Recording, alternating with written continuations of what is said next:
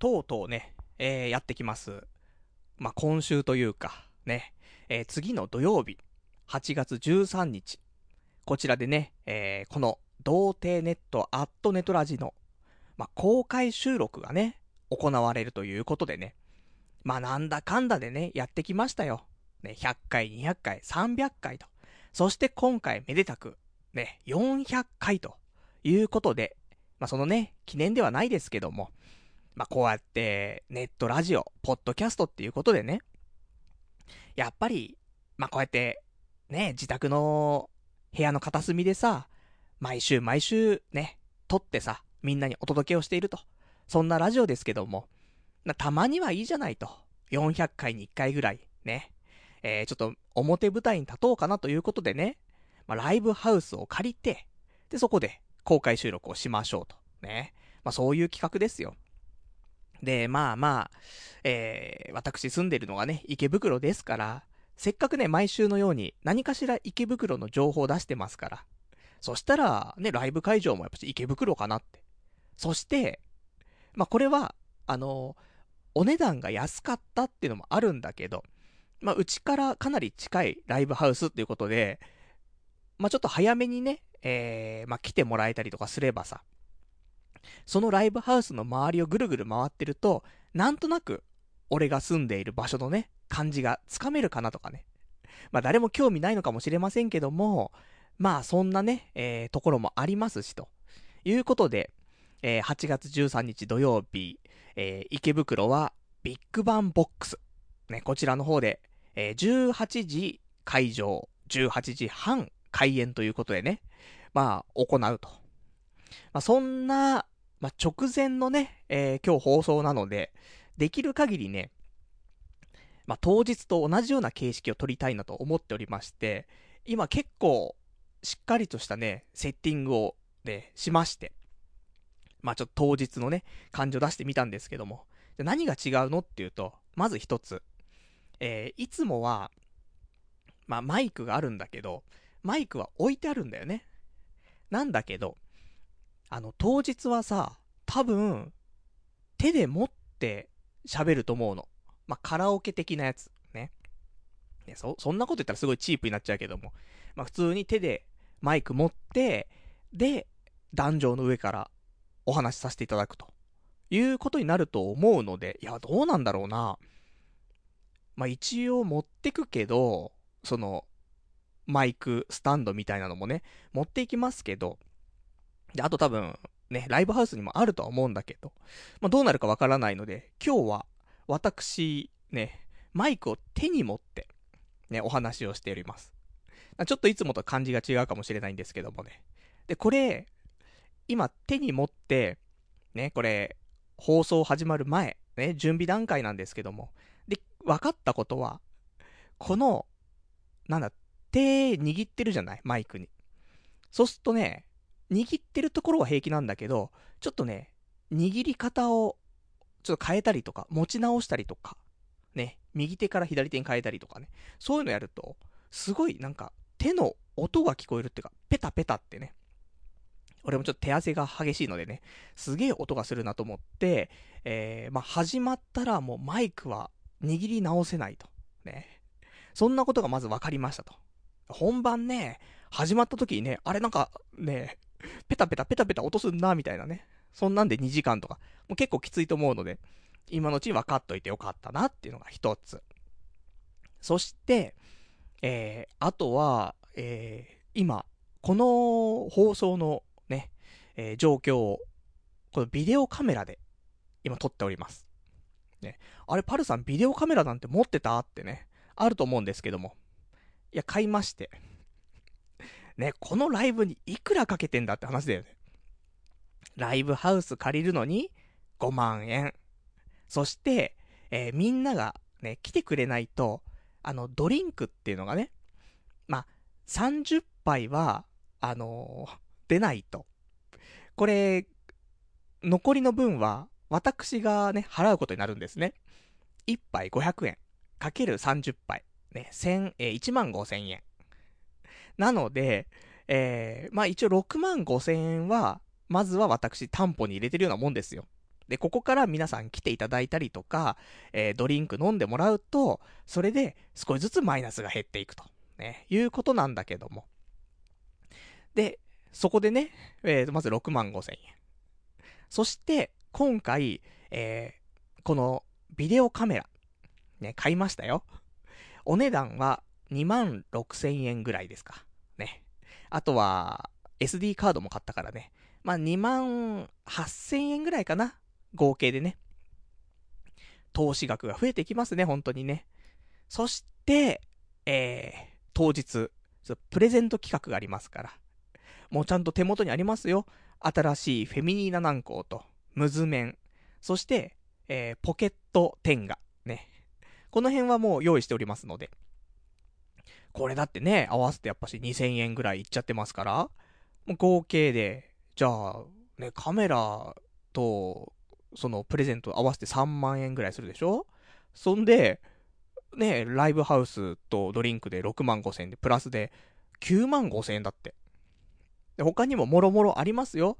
他のね、えー、なんか、ビデオ用の三脚とかね、まあ、昔何かに使うかなと思って買ったやつがね、今回再利用できますけど、あとは、サイン色紙。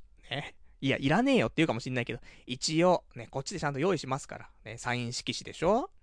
で、なんか、楽譜置きみたいなね、やつ。で、そこに、えー、なんかスケッチブックみたいなのでね、なんか、フリップ芸人みたいなことをしますから、ね、そういうの用意したりとか。なんだかんだで多分今回、10万円ぐらいかかってるでしょ。ペイできないよ、これね。いや、難しいなと思ってるんですけども。まあ、なんだけどもね。まあ、一応、あの、できる限りのことはしたいなと。ま、いや、まだあったよ。まだまだありますね。結構金かけてるな、気づけば。あの、オリジナルのグッズを作って、で、当日できたら販売したいなと思ってるんですけども。まあ、ちょっと間に合うか間に合わないかと。ね。今そんなところになっているのと、えー、作ろうと思っていたのが、缶バッジなんだけど。缶バッジは、えー、本当は4種類ね、作りたいと思ってたんだけど、残念ながら、これ、ちょっと2種類しか難しいかなというのもちょっとありまして、まあ、諸事情ございまして、後でちょっとお話ししますけども。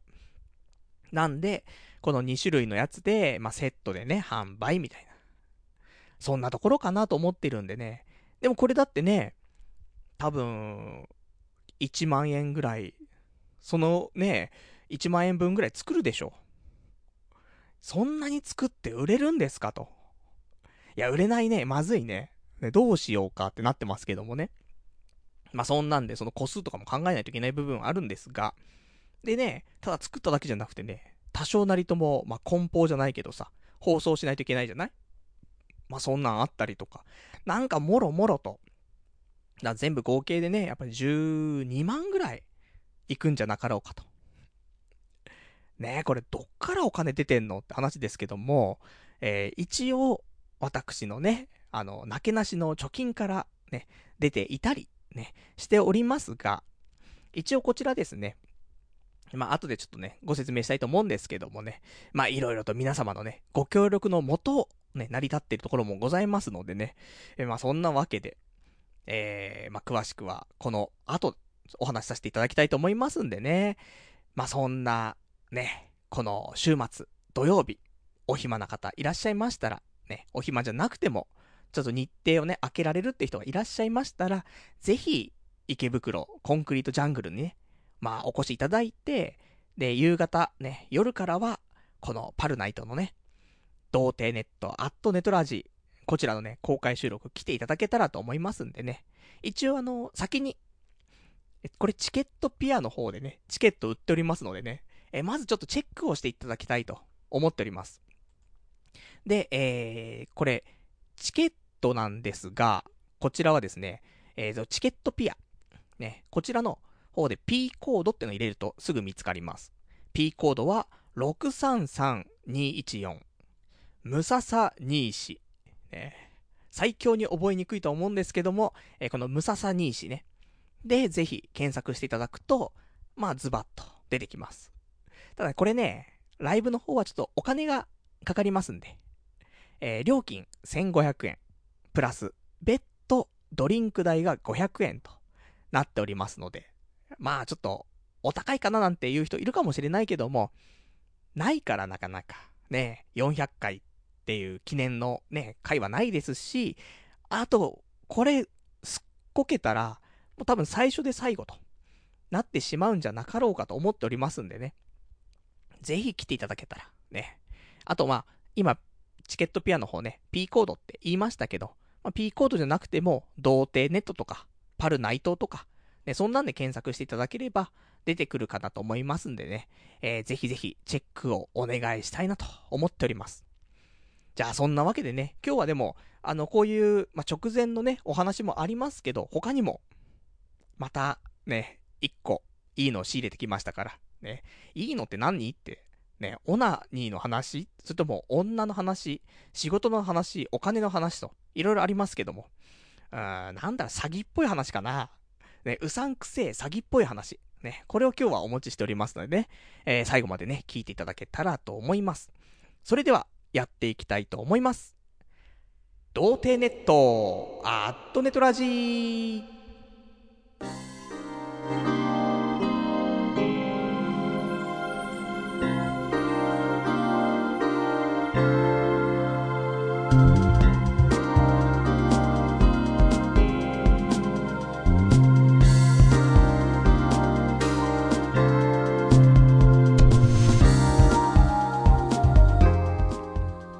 まして、童貞ネットアットネットラジパーソナリティのパルナイトです。こんばんは。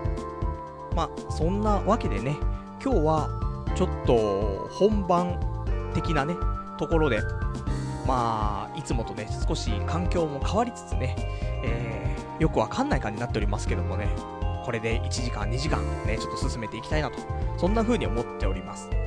で、そんなんでね、えー、まあ、いろいろとそのライブのね、今お話ししたまあ、ちょっと詳細だったりとかもね、後でお話ししたいとは思うんですけどもね。で、一応今日は、えー、まあ、直前のお話、そして、えー、まあ、そのさっきね、言った、まあ、ちょっとうさんくさい詐欺っぽい話ね。まあ、そんなんあったんだけどさ、ちょっとね、いや、整体に行ったのよ。その整体がちょっとうさんくさかったんだよね。だけど、うん、まあいいや、詳しくはちょっと後で話しましょう。ね。まあ、そんなわけで。で、一応今日もね、えー、皆様からのお便りお待ちしておりますので、ちょっとそちらの宛先の方だけお伝えしたいと思います。えー、お便りに関しましては、掲示板かメールでお待ちしております。掲示板の場合は、童貞ネットとググっていただきまして、ホームページございますので、そちらのラジオ用スレその7というところにね、お便りいただけますか、あとはメール。メールアドレスは、ラジオアットマーク、童貞 .net radio.doutei.net こちらまでお待ちしております。でリアルタイムであればね、掲示板、事前にいただけるんであれば、メールでいただけたらと思います。ということで、じゃあね、えー、一応、そして、ね、今日はね、こちらをちょっとお伝えしたいと思ってるんですけどもね、あのー、この、今回の公開収録、ね、さっき言った通り、すごいお金かかってるよね。で、その中で、まあ、リスナーの方もそうだし、ね、こうやって来てくれるよとかね、まあ、チケット買ってくれる方もそうなんだけども、えー、ちょっとね、あの、あるリスナーの方からね、えー、お話を一個いただきましてね、あの、ちょっとそのリスナーの方が、えー、ちょっと協賛金ということでね、あのちょっと費用の方をね、出していただけるというちょっと話がありまして、あのね、ありがたい話なんですけどもね、ただこの公開収録、ね、えー、ちょっと協賛をいただきまして、ね、で、そのリスナーの方は、えー、ちょっと飲食店をね、やられていらっしゃるので、一応その、ね、協賛ということで、あの、こちら、まあ、宣伝ではないですけどもね、お店のご紹介をさせていただきたいと思います。えー、まあ、そんなわけで、えー、このね、えー、今回の第400回公開収録。こちらに関しましては、バー、ディ、パスタ、フォレスタに特別協賛をいただいております。パスタの美味しいショットバー、しかもドリンク全品200円。カクテル150種類以上、ノンアルコールも20種類以上。新宿駅西口徒歩7分、西新宿7丁目、小滝橋通り、フレッシュネスバーガー裏、平日18時から23時、バーディパスタフォレスタ、8月にリニューアルオープンしたばかりのお店でございます。ね、こちらぜひ皆さんね、行っていただきたい。ね、あのー、食べログとかにもね、載ってますんで。まあ、そんなわけでね、あの、今回ちょっとこうやって協賛をいただきましてね、本当にありがたいね。いや、だって、この、今回の公開収録、今言った通り、12万ぐらい、もう俺自腹なわけじゃない。ねで、まあ、もちろん皆さん来てくれると思ってますよ。ね、50席用意してます。50席用意してますけども、まあ、埋まるの埋まらないのっていうと、まあ、埋まらないでしょう。ね、そんなに期待しても、ね、なんか、ラブライブの第3話みたいな感じになるでしょう、多分ね。暗幕がバーって開いて、ね、お客さんいっぱいいるかなと思って見たら、ね、ガランガランみたいな。でも全力でね、なんかスタートダッシュみたいなことを歌うじゃない。そういうね、えー、気持ちで臨まないと、ね、あの、心折れてしまいますからね。まあ、とはいえ、まあ、私は、あの、チケット売れてる枚数ね、一応確認できますから、まあ、ライブ始まる前からね、まあ、その辺のね、まあ、気持ちっていうのはね、ちゃんと整えておけるのかなと思うんですけども、まあ、そんなわけでね、こうやって今日、協賛をいただきましてね、とてもありがたいということで、ぜひ、バーディパスタ、フォレスタ、ね、えー、新宿にあるパスタのね、美味しいお店ということで、ぜひぜひ皆様、チェチェック、ね、していただけたらと思います。近々私もね、えー、ちょっと覗いてみようかなとね、思っております。まあ、そんなね、ところで、まあ、こうやってね、本当に皆さんのご協力のもと、このね、今回の公開収録、ね成り立つんだなと思って。だ一応ね、他にもね、お便りいただいてますよ。ラジオネーム605番さん。パルさんこんばんは。いつも楽しくラジオ拝聴させていただいています。今回、公開収録があるということで、今までオフ会などにも行きたいとは思っていたのですが、直接話さなければいけない。かっこ。もちろん嫌というわけではないんです。人見知りなので躊躇していたのですが、公開収録なら見るだけでもいいスタンスなので行きたかったのですが、その日はロッキンジャパンにどうしても行きたくて。なので応援できたらなと、えー、できたらいいなと、チケットだけ買わせていただく予定です。いつかそのチケットにサインくださいという、お便りいただきました。ありがとうございます。ありがとうございます、本当にね。あの、ま、もちろん来ていただいたら一番ね、嬉しいんだけども、ま、来れないけども、何かね、えー、できないかなって思った結果、ね、チケットを購入いただくというね、そういうことですよ。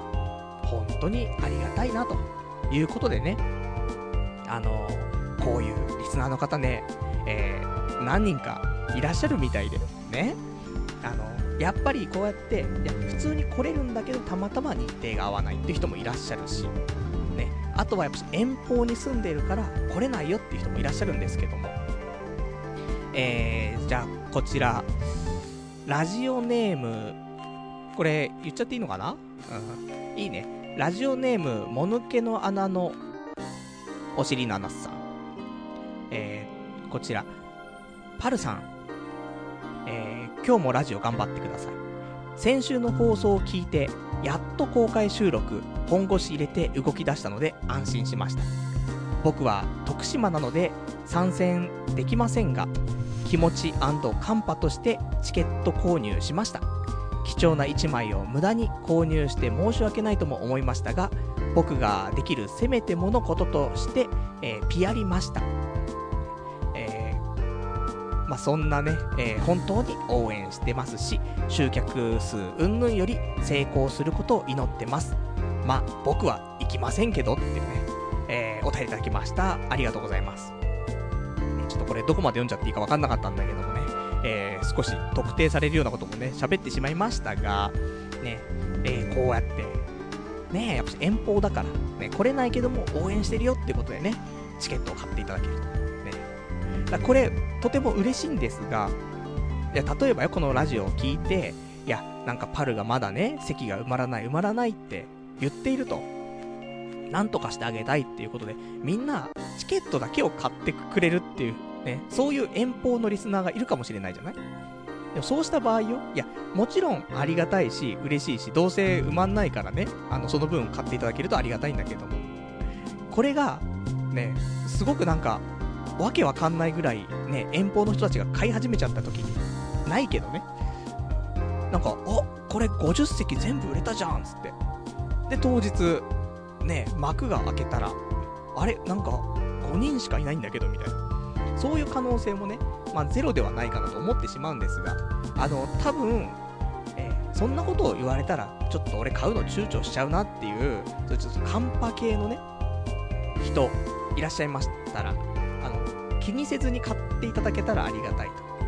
っていうのも、多分ね、まあ、いつもオフ会とかするとね、まあ、直前に結構、なんかその参加表明する人たちもいるから、いや、わかんないと思うんだけど、今週ね、一気に席数が伸びるって可能性はあるんだけど、でも、大、うん、そんな集まんないんじゃないかなと思っているんでね、あのまあ、来れないかななんていう人も、まあ、カンパという気持ちのね、ところでね、チケット買っていただくっていうのも、また一つかなと。ね。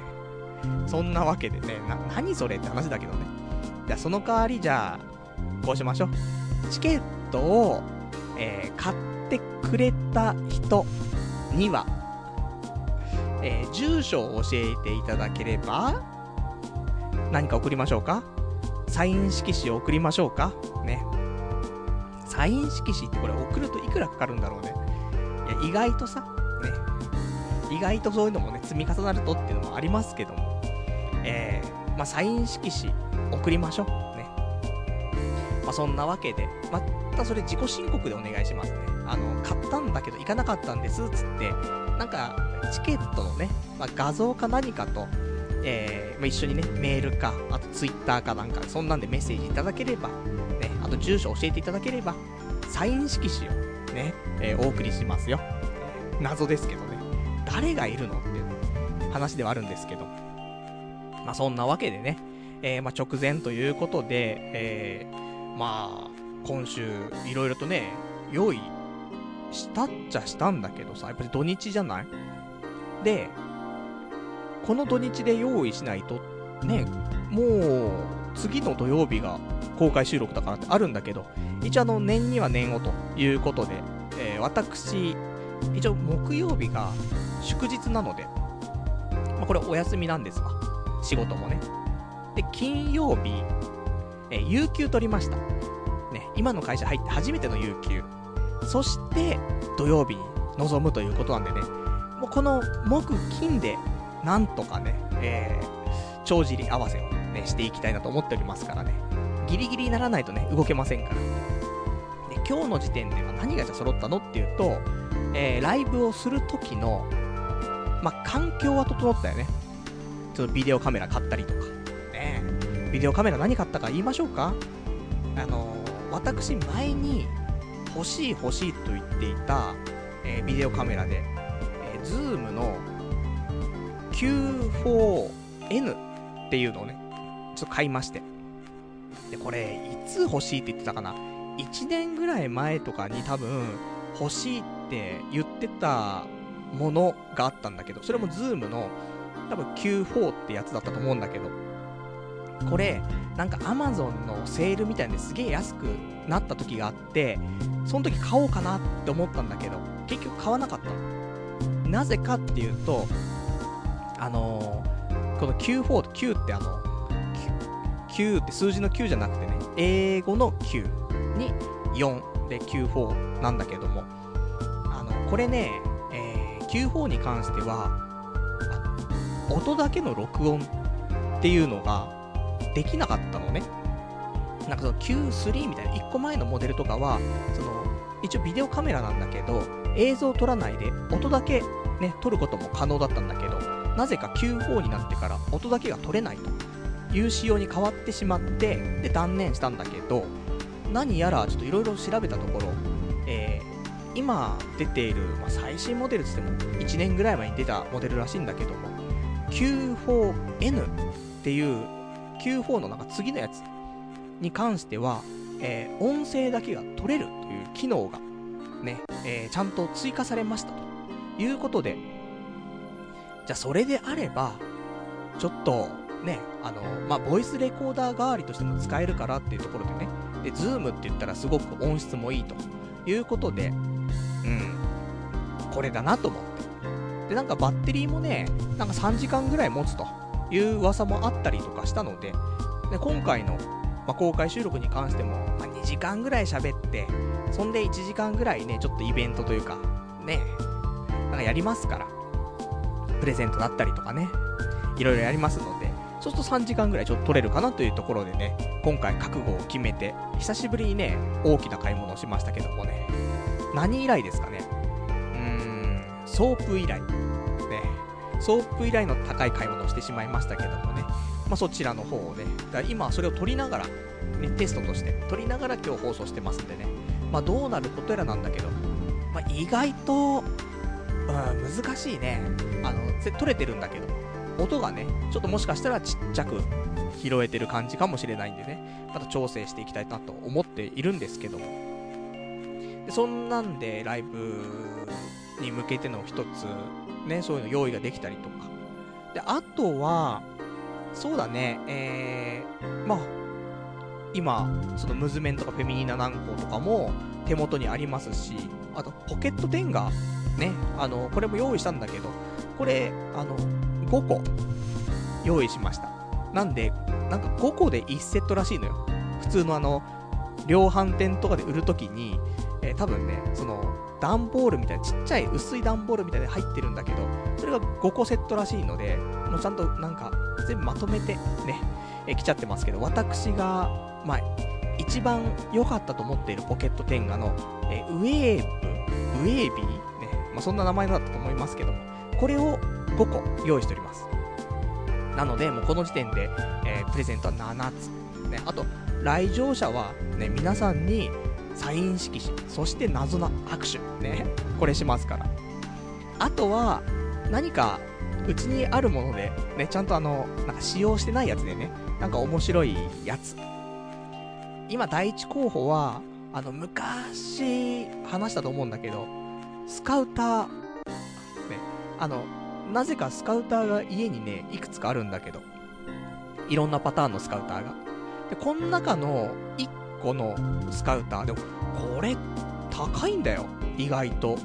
ヤフオクで買ったりとかもしたんだけど、今、普通にヤフオクとか、あとアマゾンとかの中古とか、中古っていうかまあ、普通に販売してるやつとか見ると、まあ、2000円とか3000円とか、まだ値をつけたりするスカウターなんだけど、ちょっとメジャーになるっていうね、謎のやつなんだけどさ、昔の一番くじとかで出たやつかな。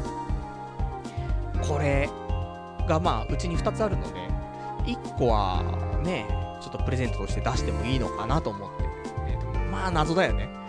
パルナイトの童貞ネットのラジオ行ったらなんかスカウターもらってきたんだけどってね。いや、な、なんの関係もないじゃん。ところありますけども。まあ、そんなんがあったりとね、いうところで、で、えっ、ー、と、一応今週ですね、えー、そんなライブに向けて、えー、ライブハウスをね、一回ちょっと内見っていうか、まあその、中をね、見学ということをしてきまして、で、事前に、えー、メールの方やり取りして、8月3日の水曜日で、お時間が20時以降で、まあ、20時から21時っていうのでね、お話しして、で、中見させていただくっていうことでさ、で、一応水曜日だから、あのー、まあ、農産業デーじゃあ農産業デーなんでね、じゃあ今日俺は帰りますよと言って、なんだけど、ちょっとだけね、あの、遅くなってしまって、えー、職場を出たのが19時15分。ね、本当は18時半終わりなんだけどね、なんか、うん、やってしまったんだよねと思って。これは結構やばいぞと思って、まあ、職場からダッシュして。でも、なんか、信号だったりとか、あと電車がすぐ来たりとか、なんかそんなんで、なんだかんだ19時55分ぐらいに着いてさ、ライブハウスまで。いや、近いねと思って。ね、意外と、ねえそんな、うち、ね、大崎、ね、その、職場大崎の方から乗ってよ。で、まあ、俺んちやよ。ほぼね。で、45分かかんないんだと思ってね。まあ、こういう日もあるんだなと思って。で、そんなんで。で、無事着いて、まあ、一応、19時55分で、あと5分あるから、ね、その辺うろうろしながら、ポケモンしながらね、待っていまして。で、20、20時なったから、じゃあ、ね、えー、中見させてもらおうかなと思って。で、ライブハウスの前に行って、で、なんかライブハウス正面のところの、なんか、左側のところにね、そしてなんかでっかい扉があるの。そのなんかライブハウスっぽい、その、音を遮断する系の扉ってあるじゃない。その扉がついてるから、それ、下ろして、で、開けようと思って、ガチャってやって、開かないのよ。あれ、どうやって開けんだろうと思って、よくわかんねえなと思って。で、ガチャガチャガチャやってたんだけど、まあ全く開かず、どうやってこれ扉開けていいかわかんないなと思って、で、あのー、じゃあちょっと電話してみようと思って。で、そのライブハウスの、まあ、電話番号は分かっているから。で、電話したら、ずっと鳴らしてんのに繋がらないんだよね。多分転送とかもされてると思うのよ。途中であの、プツって音が変わって、で、呼び出し音もちょっと変わるから、多分その事務所っていうか、に繋がりつつ、なんか携帯とか他のところに繋がってるんじゃないかなと思うんだけど、何回電話しても繋がらなくて、あれ？と思って、全く繋がらんぞ、つって。で、その後に、じゃあ、もう一回ちょっと不審者っぽいけど、もう一回ちょっと扉開けてみようかなと思って、ライブハウスの扉をね、また開けてガチャガチャガチャガチャやるんだけど、開かないんだよ、一向に。いや、これなんだろうなと思って。でも、時間も合ってるし、うん、どうしようかなと思って。で、ずっと電話かけてたんだけど、やっぱり一向に繋がらず、しょうがないなって思って、えー、15分ぐらいやってたかな、それね。ガチャガチャやって電話して、ガチャガチャって電話してと。んで、ま、近くに一応コンビニがあるのよ。あの、ぜひあの、皆さんね、えー、当日、あの、なんか早めに来すぎちゃってね、なんかどうしたらいいかなっていう人いるかもしれないんでね、先に言っときますけども、今回のこの、えー、池袋ビッグバンボックス、ね、このライブハウスに関しましては、すぐ近く、裏側の方に、えー、まずファミリーマートがあります。本当に歩いて1分ぐらい。なので、まあ、ここでも、ね、なんか、涼めるし、飲み物とかも買えるけど、あ、ちなみに、えー、飲み物は持ち込み禁止です。食べ物も持ち込み禁止ですね。なんで、えー、まあ、入る前に、あの、グビッと、ね、やってから、ね、別にお酒じゃなくてね、あの、飲み物とかも、普通の飲み物でも、まあ、持ち込みできないので、ね、ガブガブ飲んで、その上で中入って一杯ドリンク買うみたいなね、ところでいいんじゃないかなと思うんですけど、まあ、そんなね、まあ、ファミリーマートあります。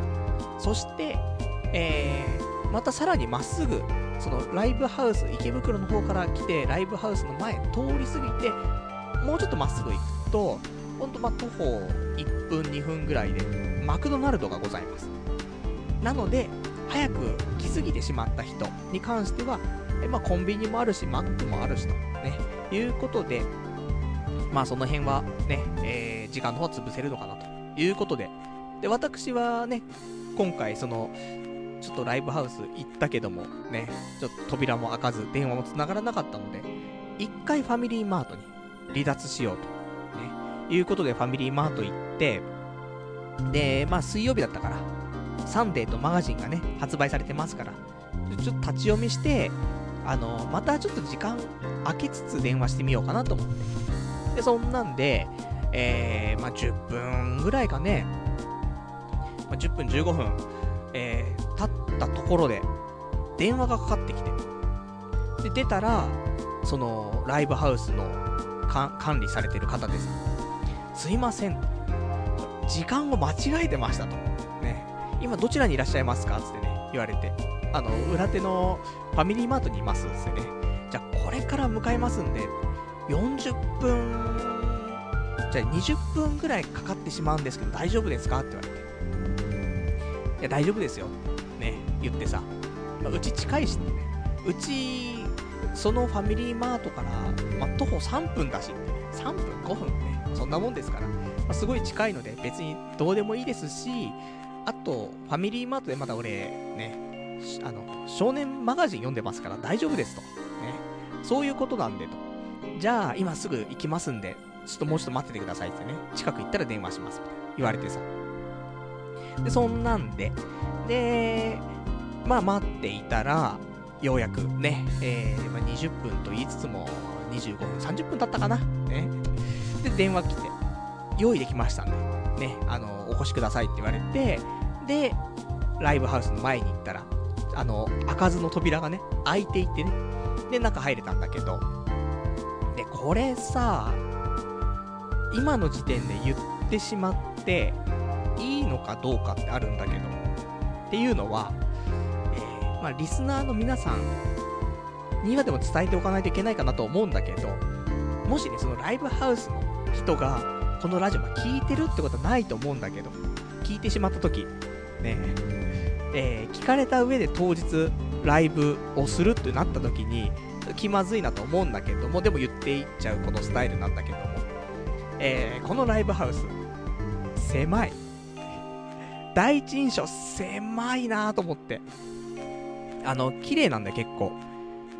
なんだけど、で、うーん、そうだね。いや、綺麗だし、なんかやりやすそうな感じするんだけど、俺が、その、行ったことのあるライブハウス、例えばね、そういう友達がやってるバンドのね、ライブだったりとか、そういうのをある程度想像していたところもあるし、例えばあと、前にね、行った、ま、地元のアイドルみたいなさ、そのご当地アイドル的な子たちのライブに行った時とか、ああいうのをある程度想像していたんだよね。だって、50席、ね、入るって言うんだからさ、50席って言ったらまあそのぐらいかなみたいな想像してたんだけど、あれ、スタンディングで50人じゃないっていう、なんか、大きさなんだよね。大丈夫かなと思って。実際に椅子が並べられてたらまた別なんだろうけど、その時はね、特に椅子もなく、ね、あの照明とかが、まあ、ギラギラとなっていた状況だったんで、いや、これ怖いなとか思ったんだけど、まあ当日ね、ちょっとキツキツになったら大変申し訳ないんだけども、まあ第一印象でそれはね、わかんない、実際は。ね、椅子並べたら50人ね、ちゃんと入るかもしれないんだけど。で、そんなんでさ、まあそんなね、ただまあ、あの、綺麗なんで、まあそこはいいかなと思うんですけど。も、だからちょっとアットホームな感じになるんじゃないかなって思うの。あの、意外とライブハウスって想像しちゃうと壇上があってさ、で、そこに、ね、まあ、出演する人がいてさ、で、その、まあ、フロアにみんながいるって感じだと思うんだけど、まあ、結構一体感があるよね、もうね。狭いから。なので、俺こうやって喋りつつも、なんかみんなと会話できるんじゃない？って。会話しながらトークできるんじゃないみたいな。ぐらいの、ね、あの感じで、逆にでもそれで俺が2時間喋れるかって言ったらわかんないんだけどさ、一方的に喋るから2時間喋れるわけであってさ、なんか、近づぎると、みんなのリアクションとかによって、あ、俺喋れなくなっちゃうみたいな。あるかもしんないんだけどね。まあ、気にせず喋るしかないんですけども。で、そんなん、ちょっとありまして。で、えー、一応、このチケットの売れ行きとかの関係もあるので、最初はあの、50席っていうことでね、お話をしていたんだけども、あの、一応30席で配置しといてもらって、で、直前でね、あの、もし50席にするってことであれば、あの、それちょっとお伝えしますんでっていうことを言っておいたので、あの、多少、ね、スペースがある状況でお話できるかなと思うんだけども、まあ、そんなわけでさ、まあ、ね、えー、ちょっと狭いかもしれないけど、エアコンとかも効いてるし、ね、あの、まあ、狭い方が、ね、密着感。だって、もしかしたら女の子が来るかもしれないでしょ。そしたらちょっと肩が触れ合う。とかそういう特典があるかもしれないんでね、まあいいんじゃないかしらと、ね、いうところなので、で、そんなんで、で、あとは、あの、当日ね、なんか用意するものがあるかとか、あとどういう段取りで進めようかとか、あとなんかやっちゃいけないこととかってあるのとか、まあ、そんなんいろいろ聞いて、で、えー、まあ実際中見てお話しして、まあ10分15分ぐらいで、ね、ああ、じゃあ大丈夫です。ね、ありがとうございました。つってね。で、帰ってきたんだけどさ。ね、まあかなりね、待ちに待ってね。で、内見自体は10分15分で終わるというね。まあそんなんだったんだけども。まあなのでね、ちょっと下見してきましたんで、あれを想像しながらね、えー、まあ、喋るっていうことになると。うーん、ちょっとブルっちゃうね。どんな感じになるんだろうなって思うんだけど。今、うん、そうすげえ多分近いと思うんだよね。一番前の人と。怖いですね、本当にね。まあ、そんなわけで。なんで、なんか、あるじゃない、そういうのも。あの、例えばさ、そのアリーナとかでライブやります。ね、コンサートやります。ちょっと、ね、演者と遠すぎるよな、もっと狭い箱の方がいいよな、とかっていう人もいるじゃない？そんな人におすすめだよね、完全に。お、近いから多分話しながら手が届くと思うんだよね。そのレベルのね、狭さだった気がしますけども、大丈夫。ちゃんと50人入るというね、お話でございました。まあ、そんなね、ところで、まあ、ライブハウスというお話だね。うんじゃあちょっと、まあ、他にね、えー、お話もあるんだけどもね、ちょっとライブ関係、ね、公開収録関係、ちょっとお便りをいただいてますのでね、えー、こちらちょっとご紹介していきたいと思います。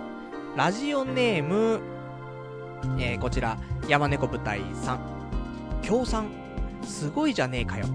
オフ会の二次会は、そこ使うしかないなって、ね、お答えいただきました。ありがとうございます。いやいや、ね、あのーそれはもう、この私がね、えー、自腹で12万まず出してますから、えー、そこを少しでも補填できればというところでございますのでね、あの、オフ会の二次会ね、こちらで使うわけにはいかないんですけどもね、皆さん、ね、自腹で、ね、お願いしたいなと思ってます。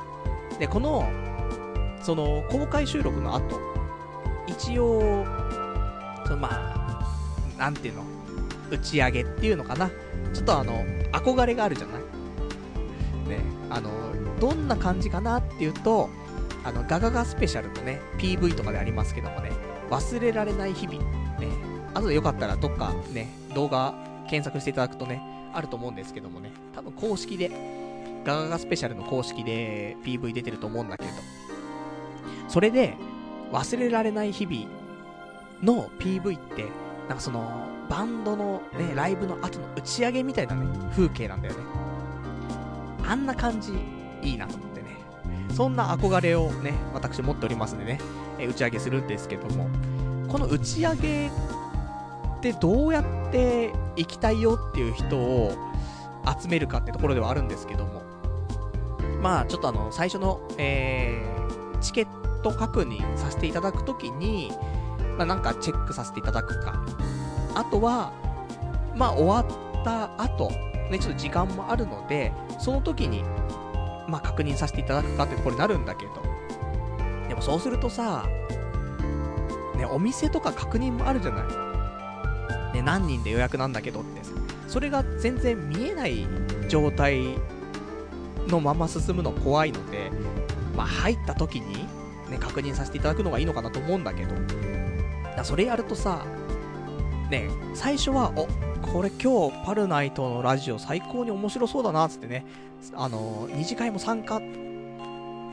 チェック入れるかなんか言ったとしてさ、でも2時間後よ。いや、このクソつまんねえやつと一緒にもう酒飲みたくねえよ。帰るよ、みたいな。そんな人続出しちゃったらさ、怖いじゃない。なのでね、あのどうしましょうっていうところではあるんで、まあ、それは、あのー、今週ね、しっかりと考えておきますのでね、まあよかったら、ね、打ち上げの方もご参加いただけたらなと。ね。あとやっぱりあの、なんか、ね、話すの、ちょっとしんどいっていう人もいるじゃない？なんそういう人はね、普通にあの、全然参加、ね、二次会とかなくていいのでね、え、そういう人は普通に公開収録終わったらね、え、退散していただくと、ね、いうところでね、パルナイトと同じ空気吸いたくねえやつでね、で、すぐに退散していただいても OK ということなんでね。まあ、そんなところだよね。あとはラジオネーム、えー、610番さん。パルさん、おたき走り通りだよ。お店、職場のすぐ近くだから、今度行ってみるよっていうね、お便りいただきました。ありがとうございます。すみません。ね、こういうのがありますからね、良くないですね。えー、先ほど私ご紹介させていただきましたね、えー、特別協賛いただいております、バーディパスタフォレスタ様ね、えー、こちらのご住所の方をね、えー、間違っておりました。えー、小滝橋通りかと思っていましたが、小滝橋通りということでね、すいません、本当にね、特別協賛いただいているのにね、間違っちゃうって。ね。でもこの1回の間違いがあったからこそ、ね、こうやって1回の放送の中にもう1回ね、この宣伝を差し込めるというね、そういうことですよ。そして、あ、これ小滝橋通りじゃなくて、小滝橋通りなんだなってね、住所までみんな覚えてしまう。ね、どうですか、そういうの。申し訳ございませんでしたと。いうことでね、ぜひ、あの、今度行ってみていただけたらなと。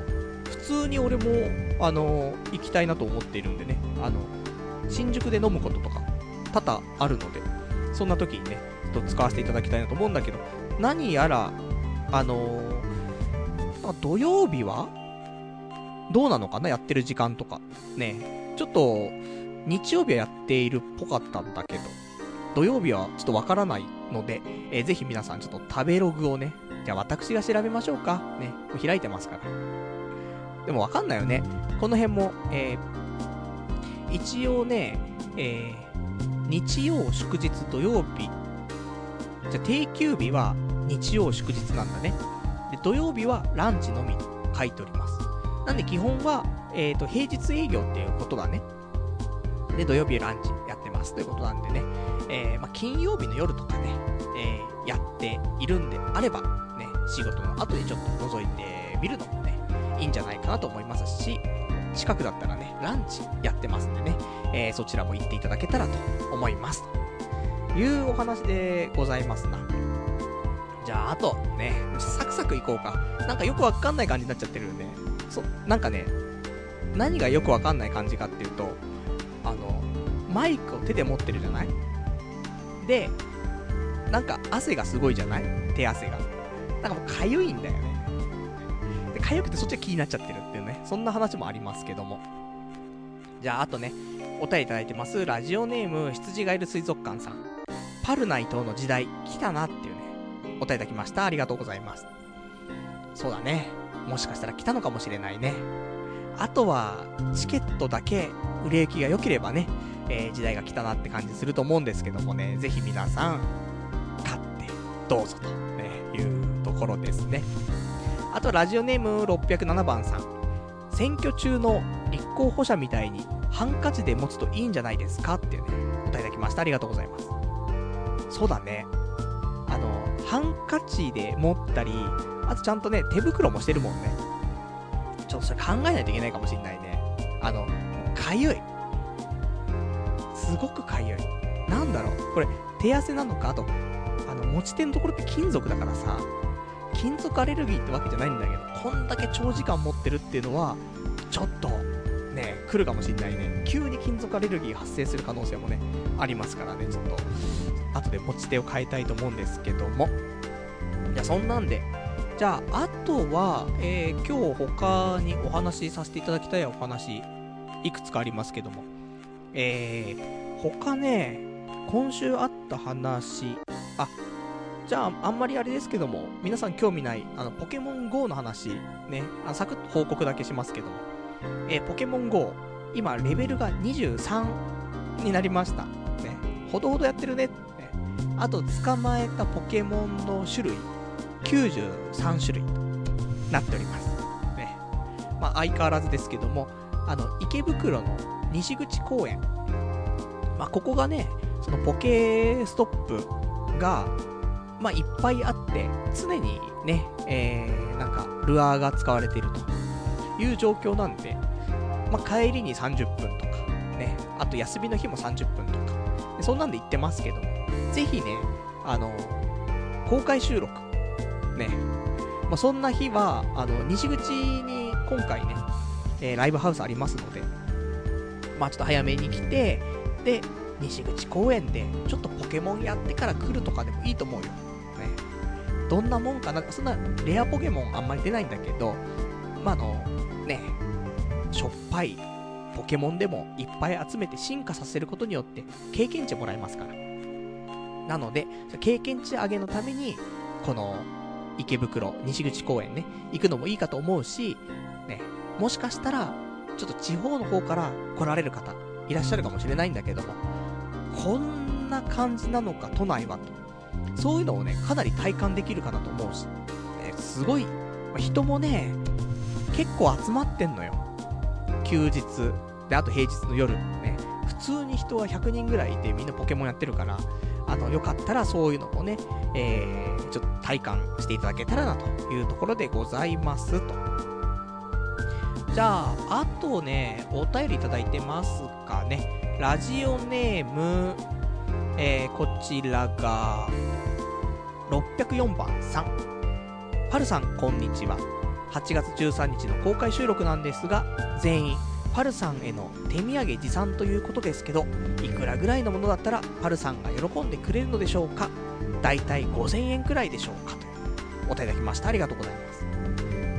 いや、手土産いらないんで、ね。あの、普通にチケット買っていただいて、そしてワンドリンクね、ちょっと別で費用かかってしまうので、それだけ、あのー、お支払いいただければ、最高に嬉しいですと。ね。で、ちゃんと席に座ってくれて、えー、やってる間ね、俺の話を聞いてくれと。そうしてくれたら、それだけで十、十二分ですよ、本当にね。なので、手土産本当に、あの、大丈夫なんでね、そういうの気にしないでくださいね。ね5000円くらいでしょうかとね。そういうのいいですから。ね。そんな、なんか、チケット代とドリンク代以上になっちゃってるしね。あの、そういうのは何も気にせず、ね。あと、なんか、ね、変なのもいらない。ね。あの、すごくいいのも困っちゃうし、とてつもなく変なのも困っちゃう。基本いらないんでね。で、あといっぱいもらっちゃうと、それどうし、どうやってこの後どうしようになっちゃうから。まあ一応終わった後、えー、多分ね、18時半から開始になるから、まあ2時間、3時間やったとして、もう9時半じゃない ?21 時半。で、22時ぐらいからできたら、その打ち上げをしたいと思って、30分しかね、時間ないじゃない？で、その間に、そういう、もうライブハウスの、ね、全部片付けとか撤去とか全部してっていうところだからさ。で、なんかいろいろもらった時に、そしたら、ね、まあうち近いけどさ、5分ぐらいだけど、で、そのもらったものをまず家に持ってって、そんでまた戻ってくるみたいなことしないといけなくなってしまうので、まあ、もちろん一回戻るんだけど。なので、みな、みんなからね、もう、いっぱいもらっちゃったら、なんか、アル、南アルプスの天然水のね、2リットルのやつをなんか6個入りで段ボールで持ってきましたみたいなのがね、50人から来たらさ、もうもう無理だから、ね、そこでもうなんか水の即売会するしかなくなっちゃうので、ね、あの、重いものとか大きいものとかはね、えー、ちょっとご遠慮いただけたらな、というところで。でもね、なんか、これ絶対渡したいんだとかね、いうのあれば、あの、なんか、そういうボディーガードとかいませんからね、普通にありがたく頂戴はしたいと思うんですけどもね。ただあれですよ。俺何かもらった時のリアクションがクソ下手くそ野郎なんで、もらうじゃん。あ、ありがとうございます、みたいな。あはは、みたいな。で、終わっちゃうんでね。あの、大したリアクションできずに。で、あの、自宅に戻って一人になってから、改めて、おー、みたいなね。そういうのになるんでね。あの、ちょっとリアクションとかもあんま期待しないで、おー、ありがとうございます、みたいな。で、終わっちゃうと思うんで、そこだけはちょっとご了承いただきたいと。えー、じゃあ、あとね、お便りいただきました、ラジオネーム603番さん。パルさん、バッジえー、バッジオアドリンク追加購入者には、持ち込んだものにサインをしてくれるって聞いたのですが、本当ですか？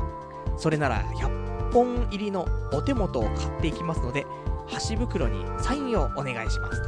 いただきました。ありがとうございます。そうだね。あの、いいですよ。バッジ買ってくれたりとか、ドリンクを追加で買ってくれた人にはね、えー、何かじゃあ、サイン、希望であればね、希望のものにしますよ。ってただ俺がサインすることによって、そのものの価値はガツンと下がりますけどもね。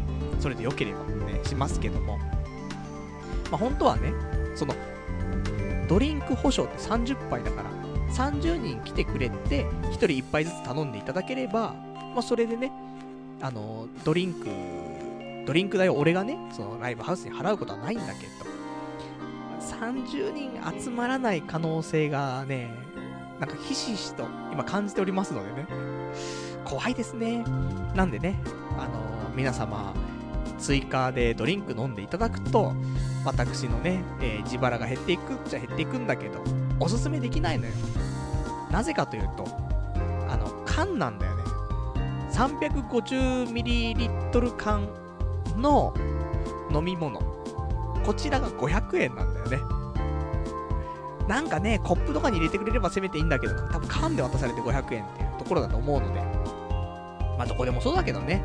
前行った、あの、クルージングパーティー。こちらでも普通に缶でね、えー、500円とかだったと思うんで、まあ、こういうところのね、価格ですから、まあ、仕方ないなと思うんですけども、まあ、そんなね、ところなので、あのー、バッジ買ってくれたりとか、ね、ドリンクを追加で買ってくれた人には、ね、もちろんちょっと自己申告になっちゃうからあれなんですけどもね、あの、言っていただければ、まあ、何にでも、ね、チンコとかにはサインできませんよ。ね。チンコにさせられたらなんか、ね、触った瞬間にね、ドピュッとしちゃったら俺も困っちゃいますから。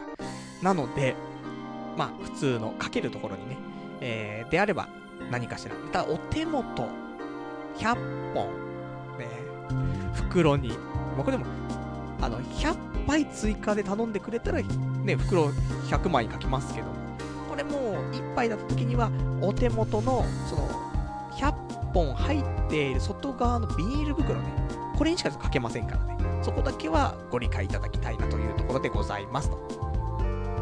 じゃあ、あとね、えー、いただいてますお便り。ラジオネーム602番さん。えー、想像通りのポケモン中心生活っていうね、お便りいただきました。ありがとうございます。そうだね。そこそこやってます。あのいつも職場、まあ、職場の人もね、結構やってるんだけど、ご飯食べ終わるじゃない、お昼休み。で、お昼休みご飯食べ終わったら、もう、この2週間ぐらいは、その後に、えー、その、大崎の駅とかまで行って、戻ってくるっていうね。で、その間のポケストップをもう全部巡って、で、ポケモンもゲットしまくってみたいな。そんなお昼休みをね、ここ最近続けてますので、まあ、そこそこ生活にね、密着したポケモンライフを送っておりますと。まあ、結構、ね、頑張ってますね。でも、これ以上もうちょっとレベルも上げづらいので、ほんともう、この辺でもうまったりプレイに変えていこうかなと、結構リアルにね、考えておりますよというところ。じゃあ、あとね、えー、ラジオネーム、セントセントチンチンさん。パルさんこんばんは。えー、チケットを買うお金がやっと貯まったので、早速チケットピアで公開収録のチケットを購入しました。自分は手っ取り早くネットでチケット購入しましたよ。パルさんが何度も言っていたので、P コード、えー、633210、ムササニートも覚えていて、え、スムーズに購入できました。1500円と聞いていたのですが、自由席500円と割引されていて地味に嬉しかったです。開催も10月9日に変更になったんですね。それでは10月9日を楽しみにしています。エンジン02 in 延岡っていうね、答えてきました。ありがとうございます。えー、こちらね、あの、P コード、ね、チケットピアでね、すぐ検索できる P コード。えー、633210ムササニート。ね、えー、こちらではないんですね。ムササニーシなんで、633214なんだよね。でも今回、ラジオネームセントセントチンチンさんは、えー、ムササニート、ね、633210ということで、えー、こちらのイベントだと、えー、パルナイトの童貞ネットアットネトラジではなくて、エンジン02 in 延岡。このイベントになっちゃうんだよね。俺もちょっと調べたんですけどもね。ムササニートだと、エンジン02 in 延岡。ね、これ10月9日開催のイベント。ね。池袋じゃないですから、そもそもね。なので、あのー、間違えないようにね、えー、自由席で500円。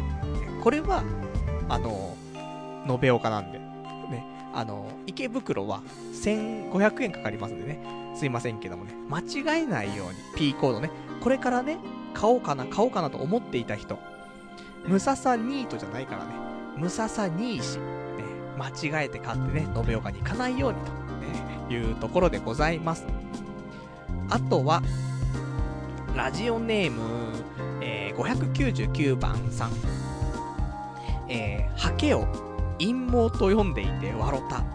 罰として公開収録で陰謀を剃ってくださいっていうね、お答えいただきました。ありがとうございます。あ先週のね、えー、前回の放送で、えー、この陰謀、これ印刷の印に毛って書いてね、えー、陰謀って読んでたんですけどもね、え、これはハケ、ね、こうやって読むらしいですね。今、受験生のみんな、ね、これ覚えたかな？出るかもしんないよ。ね。これ、印刷の印に毛って書いて、これ陰謀だなって。そんなね、あの、なんか入試のテストとかやってさ、ね、この、あ、ここの子、ね、そういうなんか、国語とか、99点、ね、どこ間違ったんだつって。うん、これ、ハケを陰謀って書いてるなって。これ99点取ってきて、こいつダメだな。ね。そう、そういうのあるかもしんないから、こういうところでね、ケアレスミスしないように、ね、私がこうやってね、あの、あえて、ね、えー、間違えたってところでございますんでね。うん、読めないよ。はけって。ね。なんで、これで覚えてください。俺も覚えるからってね、ところで。あと、公開収録で陰謀は反りませんと。ダメでしょ？多分、チンコとか出したらダメだよね。多分、その、なんだろう。のまあ、ライブハウスっていう個室だけど、でもね、不特定多数の人に見せちゃうわけだから多分ダメだよね。いや、わかんないよ。あの、愛し、ね、えー、愛されの、そういう関係だったらさ、いいと思うよ。ねえ30人、50人来たらさ、50P なわけじゃない。ある意味。そういう関係だったらチンコ出してもいいと思うんだけれど、ね、そういうわけではないですからね。えー、チンコ出せないから、で、残念ながら陰謀はそれないでという残念な。あとは、その後のね、掃除も大変なんで、まあ、そんなんでね、えー、陰謀の方は、また、ね、近々、ね、えプライベートで剃りたいと思っておりますよと。じゃあ、あとね、えー、今日他にお話ししたかったこと、あの、じゃあ、ありっときますか？ね。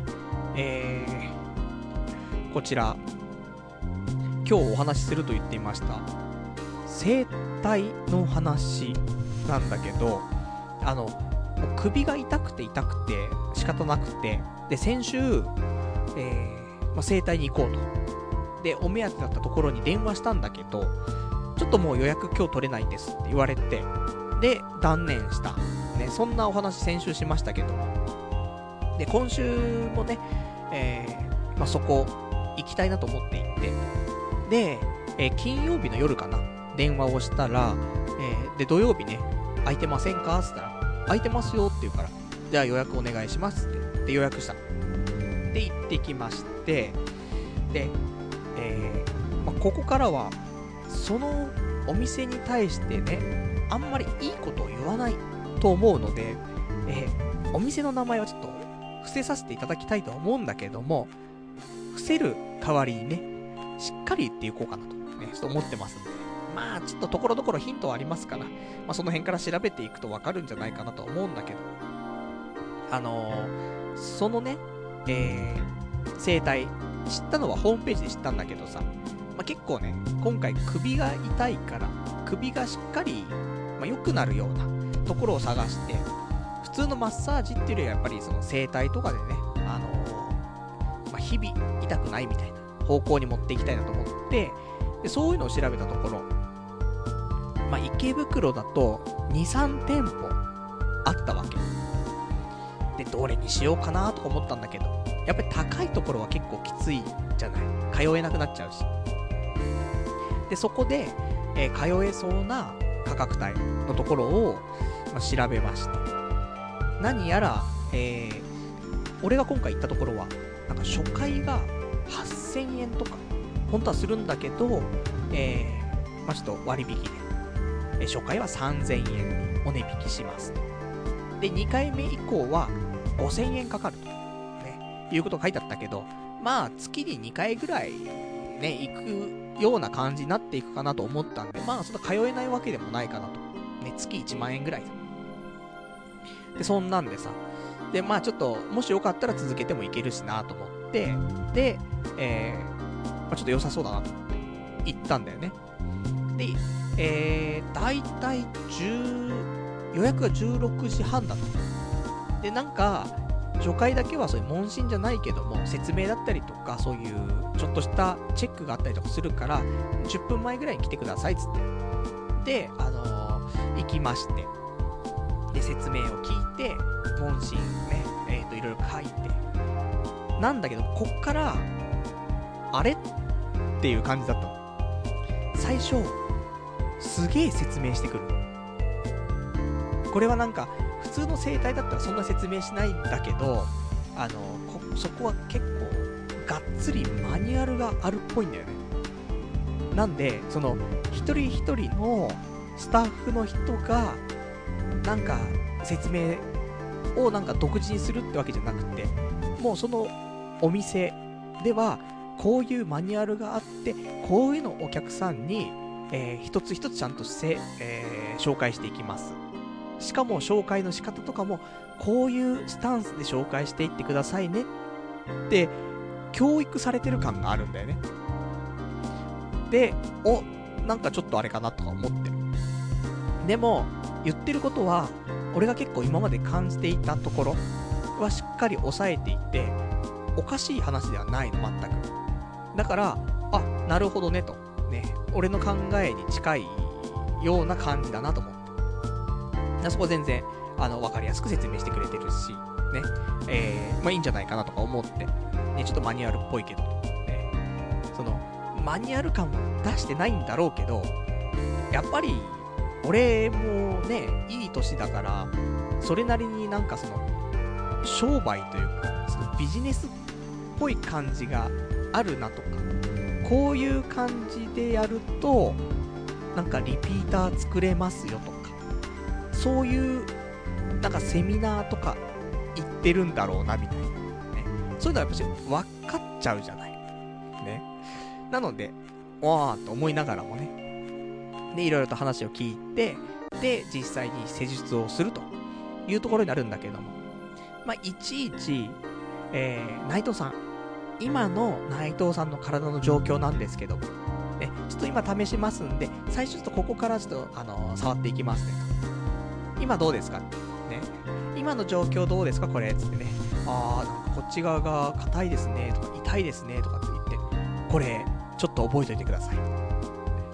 これがすげえ続くの。で、その後に、ね、あのー、施術をしていくんだけど、そうすると、ね、じゃあちょっと今やりました。で、ちょっとさっきと同じようにちょっと動いてね、あの、触ってみますね。どうですか？さっきと比べてどうですか？ね、さっきは内藤さん、どちらがちょっと痛かったでしたっけ？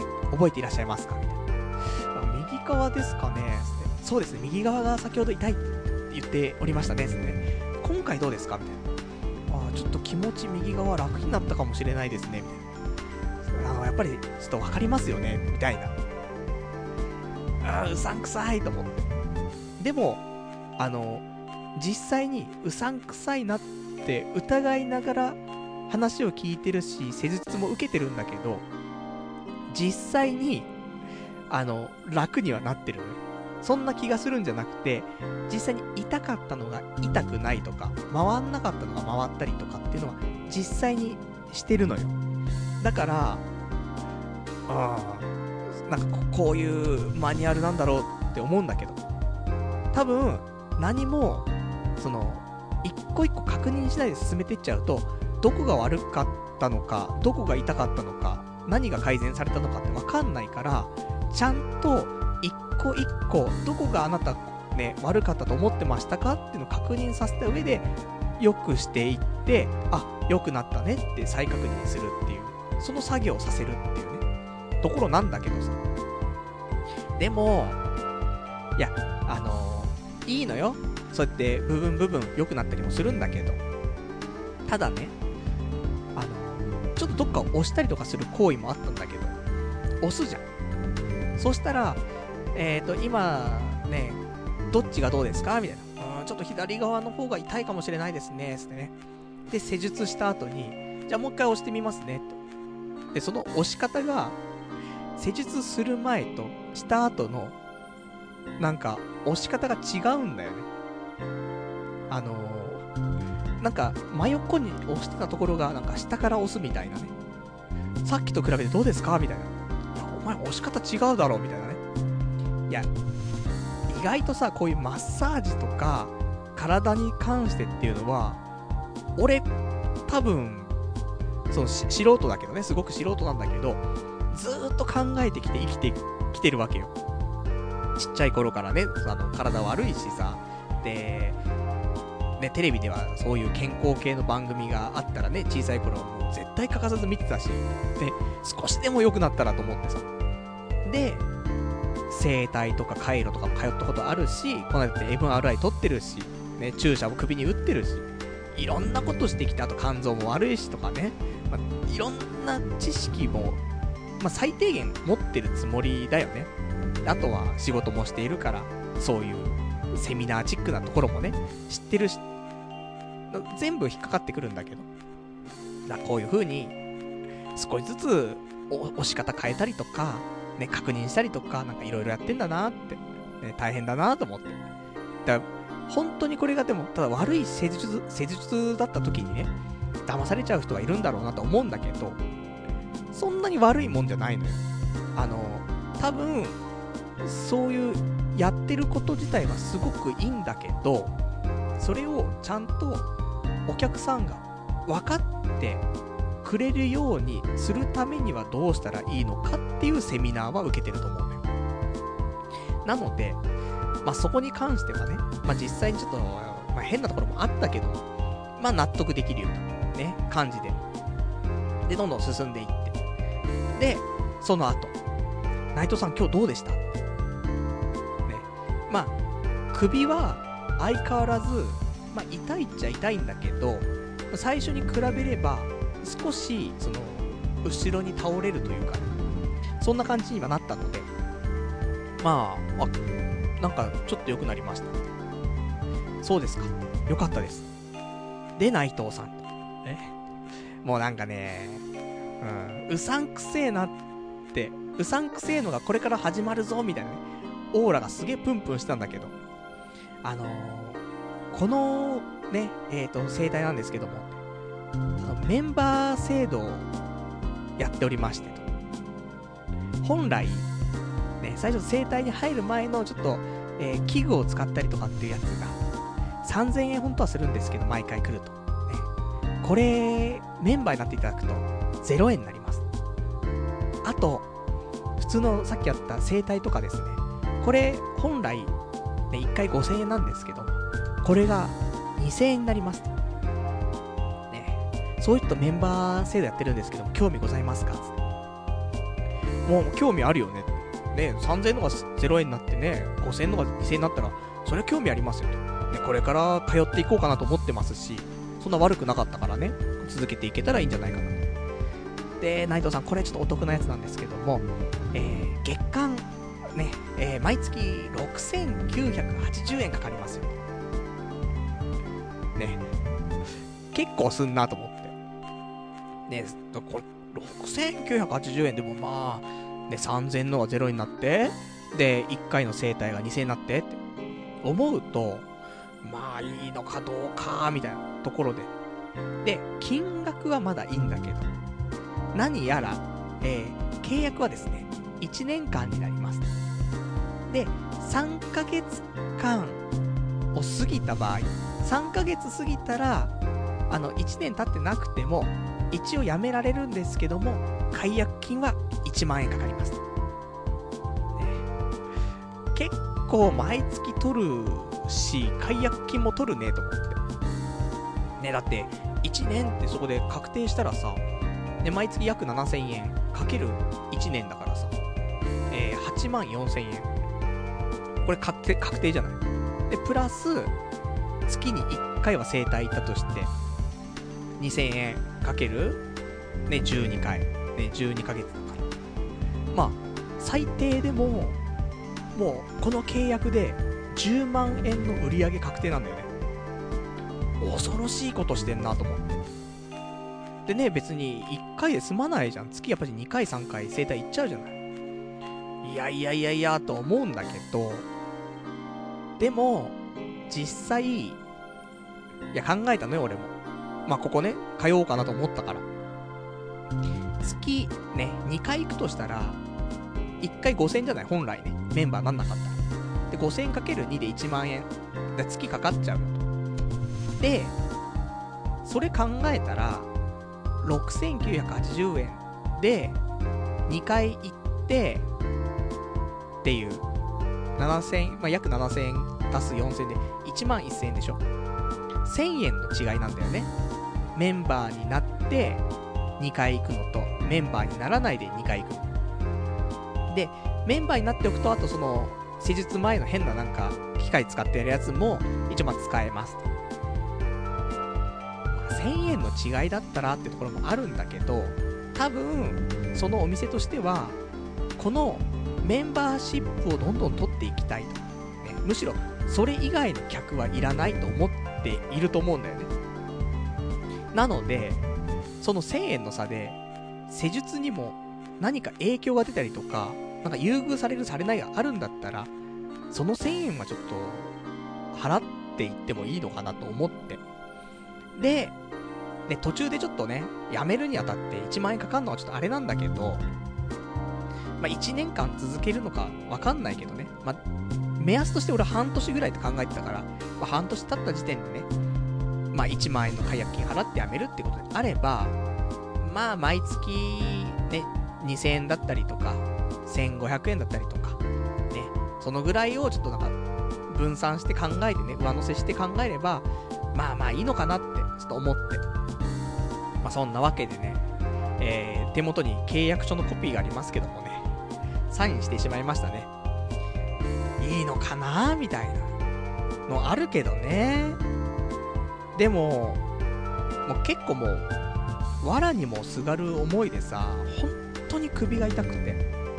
で、これって多分もう指圧とかじゃなくて、なんか直さなくちゃいけないんだよなって思うので、半年なり1年の、ちょっと時間をかけて、お金をかけて、あの、朝起きた瞬間に首が痛えなってていう毎日だから、解消できたらなと思ってさ。なので、えー、まあ、あとね、施術も本当に悪くなかったのよ。そこそこ良くて、で、ある程度こっちの、なんだろう、うん、体の状況も、あの、結構客観的に考えても、まあ、正しいことを言ってるし、うん、そう思ったので、まあ、内容は信頼できるんだけど、まあ、どうにもうさんくささがあるっていうね、ちょっとやりすぎな感もあるんだよなと思うんだけど。で、そんなんでちょっと契約してしまいまして。まあ、クーリングオフ、効くのかな？ね、ちゃんとお店の中で、その場で書いてるから、なんかクーリングオフ効かない気がしちゃってるんだけど、まあ、ね、やめたところでっていうところもあるしね。これクーリングオフ効く？とか言ってさ、で、やっぱり毎月通常の客として2回来ますんで、みたいな。うん、どうかななんて思ってね。まあそんなんで、えー、次回行くときにね、クレジットカードを持って、ね、契約ちゃんとしてきますけどもね。なんで、もう毎月、そうすると、ね、1万1000円かかってくると。ね、2回ぐらい行ったら。どうですか？高いよね。あの、俺、あんま金使わないとかっていう話をするじゃない？だから、別にまああんまり気にしなくても、お金は、まあ溜まってくよねとか、いう話するんだけど、多分これって、みんな多分こういうのがあるんだろうなって思うの。例えば車買ったりとか家買ったりとか、まあいろいろあると思うんだけど、で、どっか習い事行ったりとかで、毎月毎月、お金が発生することっていうの、みんなどんぐらいあるのかなって。だ基本的にはね、まあ、一人暮らししてるから家賃だったり、水道、光熱費、ガス、あと携帯。これはもう確実にかかってくるじゃん、毎月。で、その他にも、まあ、税金があったりとか、食費があったりとかするけど、それ以外の毎月かかってくるコストって、俺、ほとんどないのよ。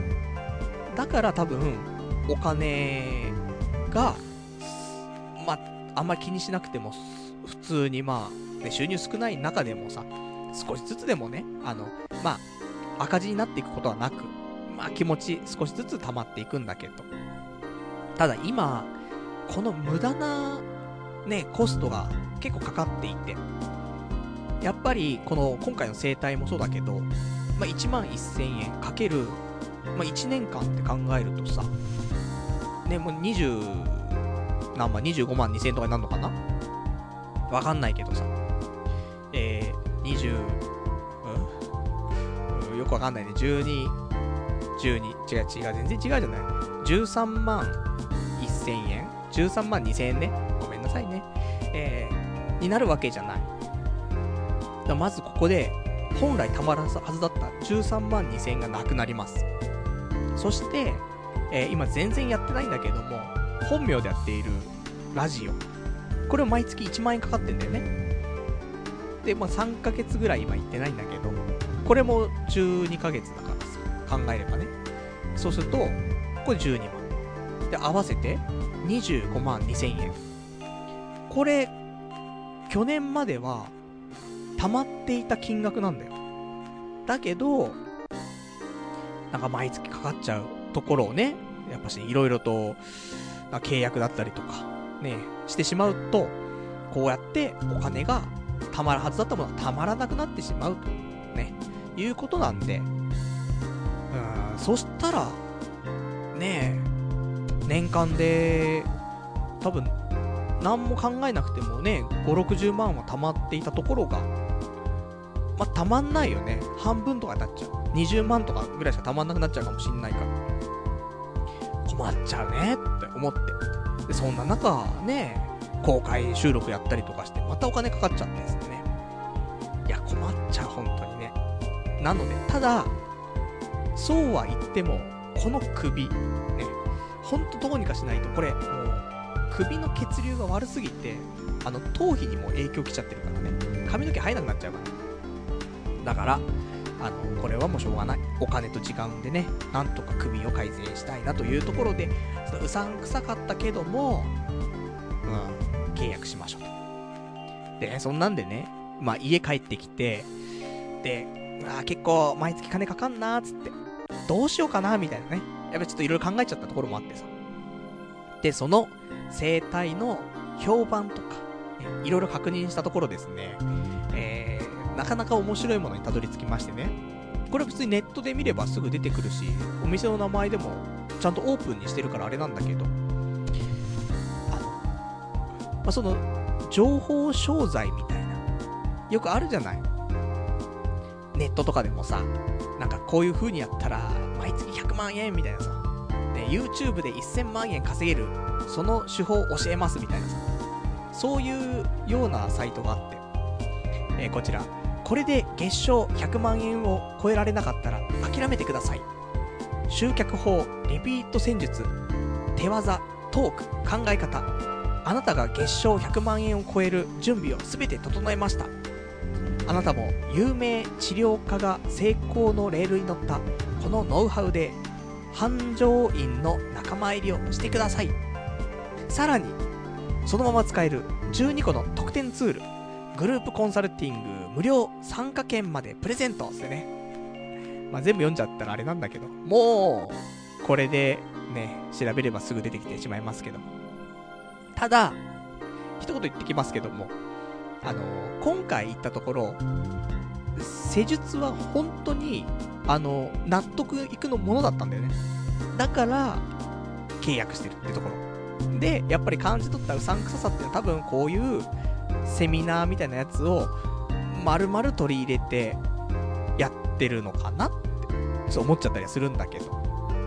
でも実際に力があって経営がうまくいかないっていうパターン絶対あるじゃない。そういう人たちがこういうのを使うのはとてもいいことだなと思うんだけど、これがね、下手くそなところがこれ使ってお金だけを稼いでるっていうのはあんまり良くないなと思うんだけどさ。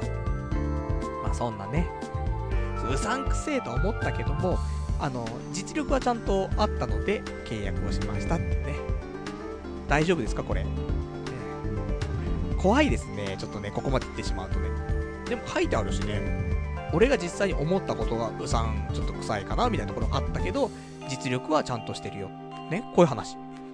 で、ネットで、そのね、生態のお店の名前を調べたら、今説明した情報商材に行き着いて、そこにちゃんと、お店の名前も、人の名前も、全部書いてあるから、ネットで調べればいくらでも出てくる情報を、皆様に、ね、今ご説明しただけですからね。しかも俺は、ここで、ね、分かった上で契約をさらにして、これから通おうとしてますからね。なので、ね、まあ、逆に言うと、それだけうさんくさいのを分かっていながら通うっていうことはどんだけね、テクニックがあるんだっていうところになるんじゃないですか。ね。素晴らしい生態。ね。まあ名前は言えませんけどもね、ここまで言ってしまったらもう言えませんけども、というところで、えー、半年後ぐらいの俺の首ね、まあ、良くなってるといいなと、ね、思ってますけどもね。あのー、ほんと首痛いんだよ。これあの、1年前とかさ、ぐらいの無職の頃ね、よく言ってましたけど、ほんと首痛くて、寝つけなかったんだよね。今は、あのー、まあ、疲れてるというか、朝方のね、生活になったから、まあ、結構もう眠くて眠くてで、首痛いんだけど、違和感もあるんだけど、まあ、睡魔の方が勝つっていうだけで寝てるけど。もやっぱ根本的にやっぱし昼間ね、起きてる時はずっと首痛いからさ、直したいんだ、やっぱりね。なので、本当にわらにもすがる思いで、ね、ここでなんとかしたいなっていう、そんな気持ちでね、えー、ちょっとやっていきますからね。まあ、少しずつ良くなっていったらね、それもね、ご紹介していきたいと思いますから。ね、大丈夫ですか？ここまで言ってしまってね。ね怖いんですけどもね、消されそうでね。整体しながら、ね、耳元でボソッとなんか言われたらもう怖いからね。まあ、ないとは思いますけどもね。あの、実力はね、これ何回言うんだって話だけど、あの、ちゃんとね、実力がしっかりしてると。ね、私、思って契約してますから。ね、えー、とてもいい、ね、生態のお店だと私思っておりますよ、というお話。じゃあ、あとね、えー、じゃあ、今のお話に対してね、お便りいくつかいただいておりますよ。読んでいきましょうか。ラジオネーム、617番さん。パルさん、そんなろくでもない生態に行っちゃダメだよ。ちゃんとしたところなら、1回の施術ごとに費用を請求するものだよ。だいたい1年契約っておかしいじゃん。たとえ途中で首が完全に治ったとしても、お金取るつもりなのって話っていうね、お答えいただきました。ありがとうございます。そういうことですね。まあ、首がもう痛くなくなっちゃって、通わなくてもいいかなっていうぐらい感知しちゃったら、あのー、解約金1万円でね、やめられますから。なんとリーズナブルっていうね。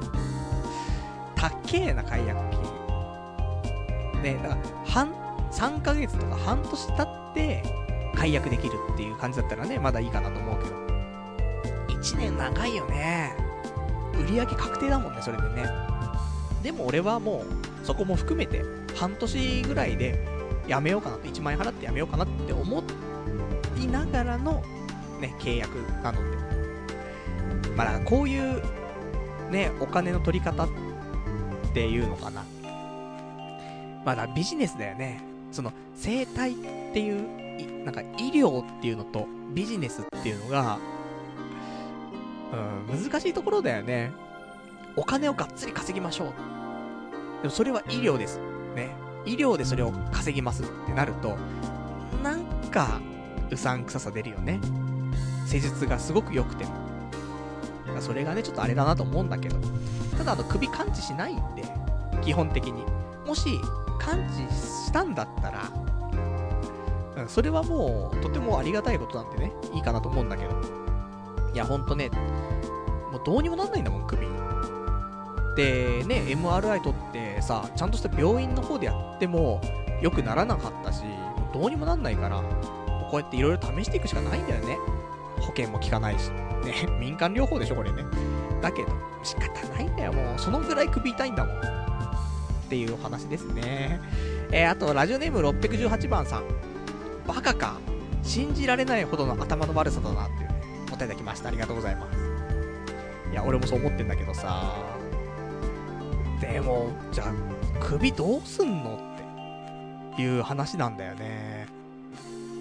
うん、ほんとね、痛いのよ。ああと、もう今週ももう予約入れてますよ。なんか初回、初月だけ、えー、月額料金かかんないんだって。なので、えー、今月は、何回もちょっと通って、3回か4回、ね、週1回ぐらいは、えー、最低通って、で、えー、来月から、みたいな、ね、月謝が払、ね、払われていくんだけども恐ろしい。ね、本当に恐ろしいですね。でもこれで首が良くなるんだったらいいですっていうね。いや、騙されてんじゃんって話なんだけど。だから、ちゃんと、ね、あの、痛み取れたのよ。だからよ。本当にこれ、あの、なんか雰囲気だけだな、だったらあれなんだけど、実際に動くようになったっていう。動かないものが動くから、まあ、試していく価値はあるのかなっていう。なんかあるんだろうけどね。瞬間的に動くようになるような、そういう直し方もあるのかもしれないけど、まあ、通いますよ。ね。仕方ないんだって。そのぐらい首痛いんだって。とんでもないんだからもう、なんか、手も痺れてくるしさ。もう限界かなって。ね。あの、バキバキってなってたのが、あパキパキってなって。あと首ぐるぐるやるとシャリシャリって音がするんだから。もう、末期なんだよ。どうにかしなくちゃいけないんだから。まあ、そんなお話。あとはラジオネーム619番さ。クーリングオフは通販などに適用されるもので、自分が出向いた場合は適用されないかと思われっていうね、お答えいただきました。ありがとうございます。だよね。あの、まあ、俺も宅建でね、その辺勉強したのでね、まあ、おそらくそうだよねって思ってるんだよね。これが喫茶店とかね、そういうとこで契約されたんだったら、これクーリングオフなんだけどさ、あの、ちゃんとした店舗でね、で、公にしてる場所でさ、ね、それで自分で納得して書いてるから、もうクーリングオフもクソもないよね。しかも、一回施術も経験してるからね。これからやりますよ。その前の段階で書かされたら、またあれかもしんないけど、実際受けてね、納得して書いちゃってるからね。多分これはダメでしょうね。と、ね、いうところでございますけども。あとは、ラジオネーム山猫舞台さん。まあ、少々、お金かかっても感知すればいいと思いますよ。感知すればの話ですがね、ってね、答えいただきました。ありがとうございます。そう。感知すれば。その見限るのが、あ、3ヶ月なり、半年なりで見限ろうかなと思ってるので、もし本当に良くなっていくんだったら続けていこうと、ね、思ってます。まあ、自分の体ね、自分が一番よく知ってますし、もう、本当に、ね、なんか、毎年初詣行って、ね、お願いすることは、あの、健康な体になりますようにっていうのを、ちっちゃい頃からね、毎年言ってるぐらいの人間なので、すごく体には敏感なので、まあ、全然なんか良くなんないなっていうのは気づくし、ね、良くなってるなっていうのも、それも微妙なところでもわかるので、判断はつくんだけど、ねえ。でも、その契約の仕方ってあるみたいなね、ところありますけどもね。まあ仕方ないでしょ。経営って部分がね、絡んでくるとね、こうなっちゃうのかなと思いますんで。まあ、仕方ないね。じゃあ、あと、お便り、ラジオネーム、築地春樹毛ガニでわっしょいさん。パルさん、生体よりも、せ、えー、接骨院の方が保険効くから接骨院の方が良くない？本当は慢性的な症状は接骨院で保険を使うのはダメみたいですけど使ってる人多いですよっていうねお答えいただきました。ありがとうございます。よくあるよね保険効くやつね。あの事故っちゃってムチ打ちとかさ。そういう時通ったりすると思うんですけども。まあね本当は保険が効く範囲でやるのがいいと思うんだけどどうにもねなんかうんヒットしなかったんだよね。インターネットのこの情報の海の中でね。俺がここここだよって求めていることをちゃんと書いてくれてるところが少なくて。やっぱりそうやって保険聞くような接骨院とかになってくる。そういう情報も少なくやはりねそういうお客さんを呼び込もう呼び込もうとしている、ね、ビジネスっぽいところに引っかかっちゃうんだよね。まあ仕方ないなっていうね。いうところでまあだから首さえ良くなればって思ってます。ね。まあそんなね、まあ、良くなっていったらまあいいでしょう。ねその時はねあのちゃんとねご報告させていただきたいと思いますんでね。あのそうだね本当にね半年後、1年後ね、良くなることを祈って、ね、えー、これからもね、生態の方通っていきたいと思いますと。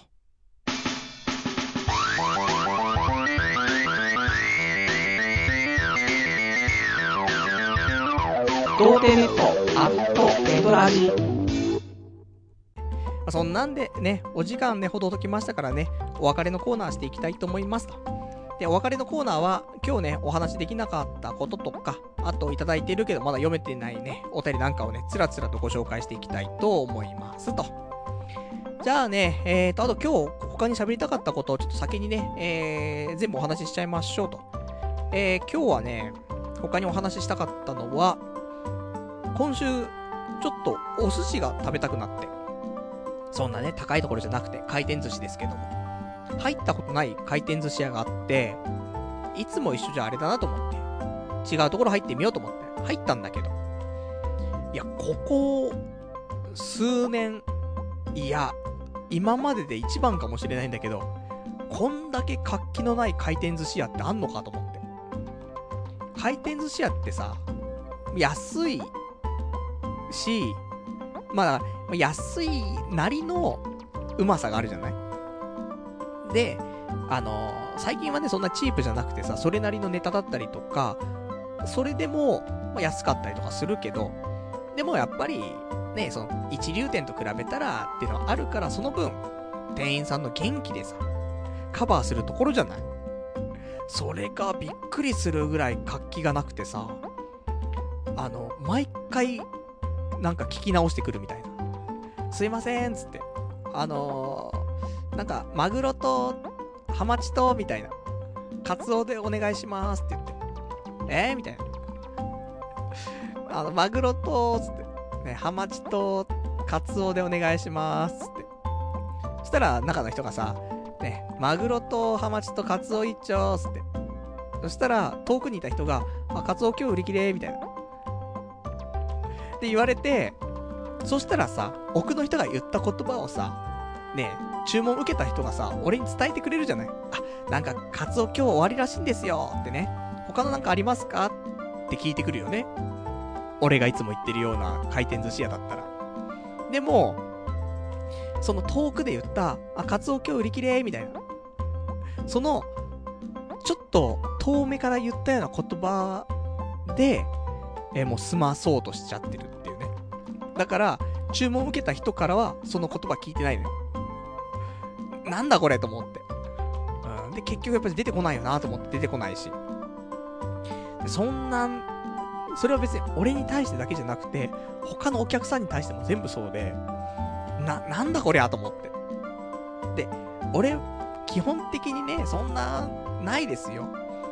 店員さんも最低限の接客してくれればいいし、で、ね、ちゃんと食事も、ちゃん、それなりに美味しければいいかなと思うんだけど、いや、これがずっと続くってなると、自分だけだったらまだいいんだけど、他のお客さんに対してもそうだし、活気がなさすぎるぞと思って。ね。で、毎回聞き直してるみたいな。この空間耐えらんないなと思って、俺いつも回転寿司とか行ったら、12、3皿食っちゃうと思うんだよ。なんだけど、普通6皿で出ちゃったもんね。いや、もういいやと思って。うん、ちょっと無理だなと思って、まあ、ある程度、めぼしいものだけ食べて、うん。ごちそうさまっつってね。俺が回転寿司屋で6皿で出るっていうことは、多分、今まででなかったよね。でも、そのぐらい耐えらんなかったよね。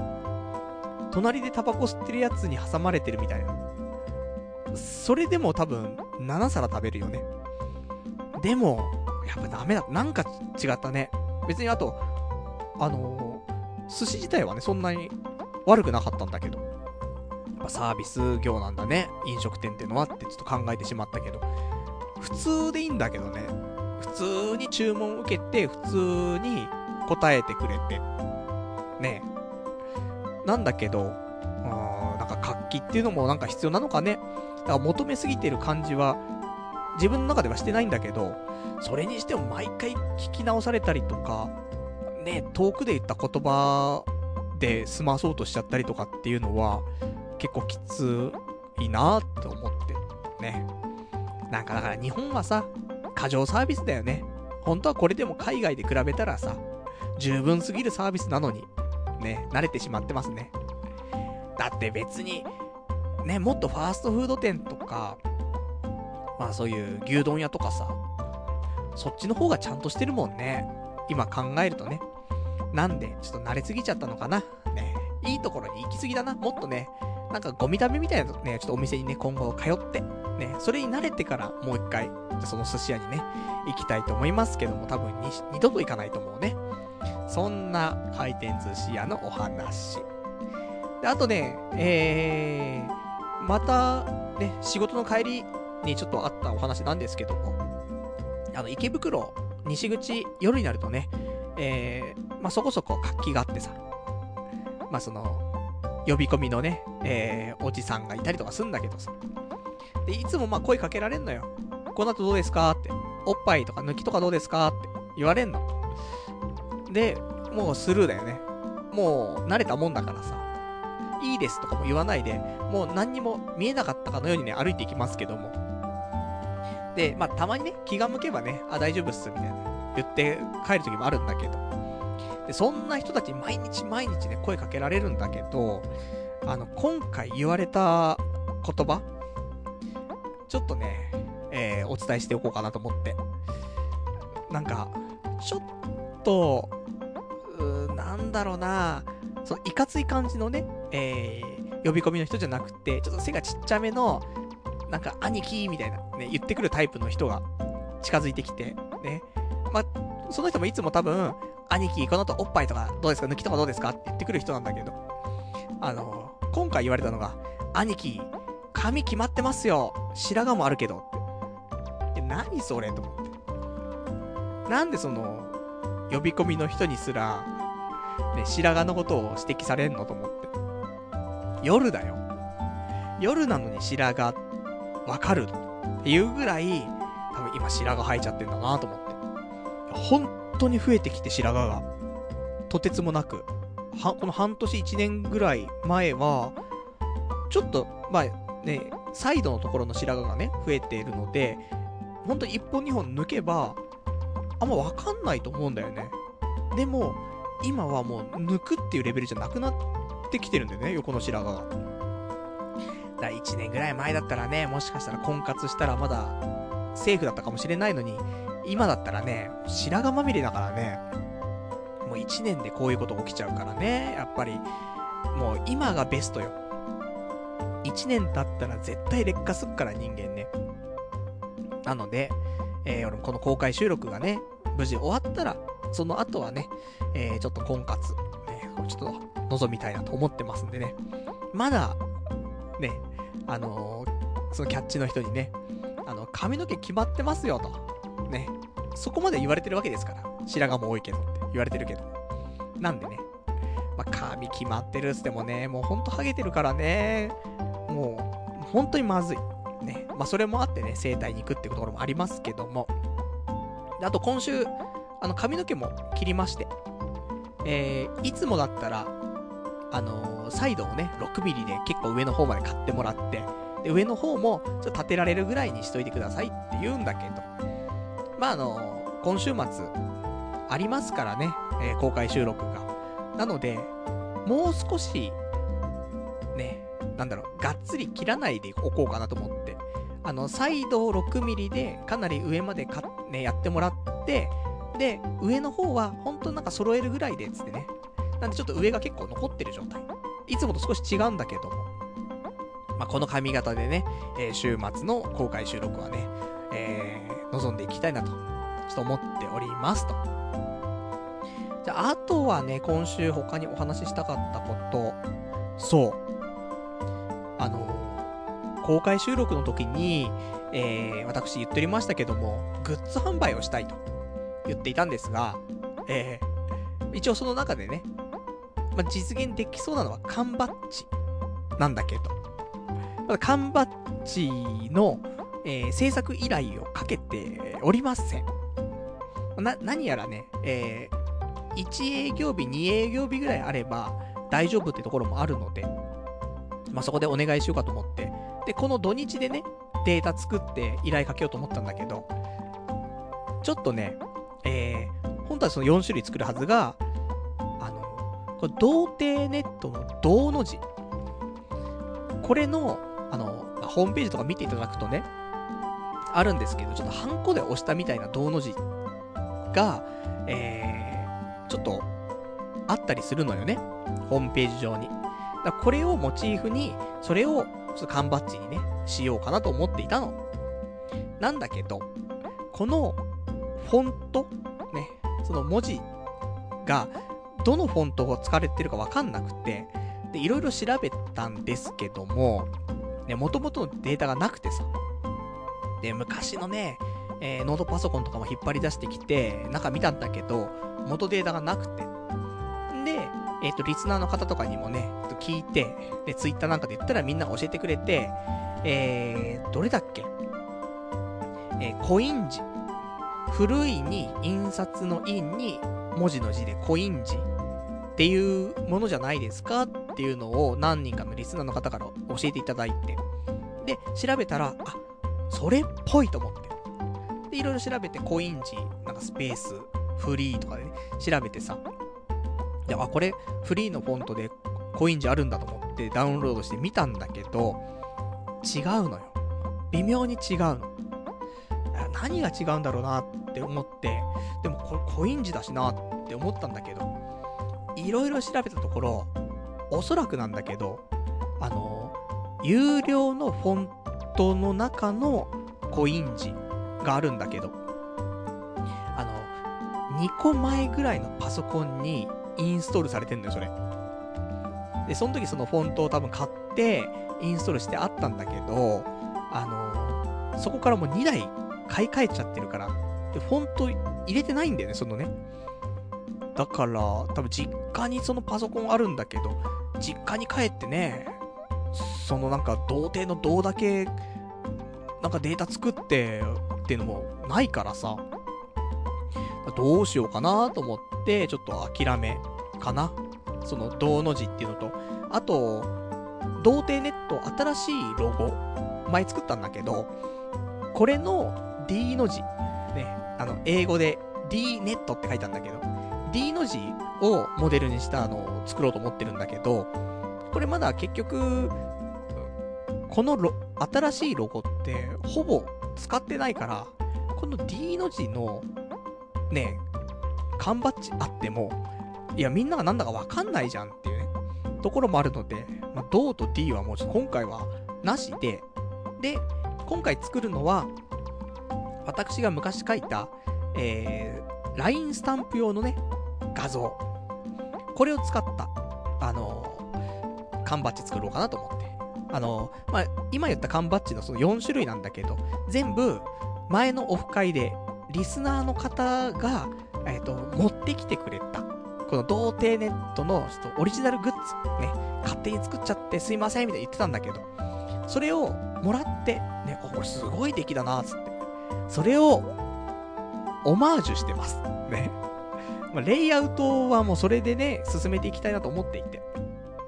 で、それをちょっとあの、ちょっと手直ししながら、手直しっていうかなんか、元データがあるからね、それを使って、ちょっと今やってるんだけど、データだけできてるので、あとは入稿すれば、えー、多分2営業日ぐらいで、まあ、来ると思うので、そしたらね、今回木金が休みなんで、休みに受け取って、で、パッケージングして、で、出せるかなと、ね、思いますんで。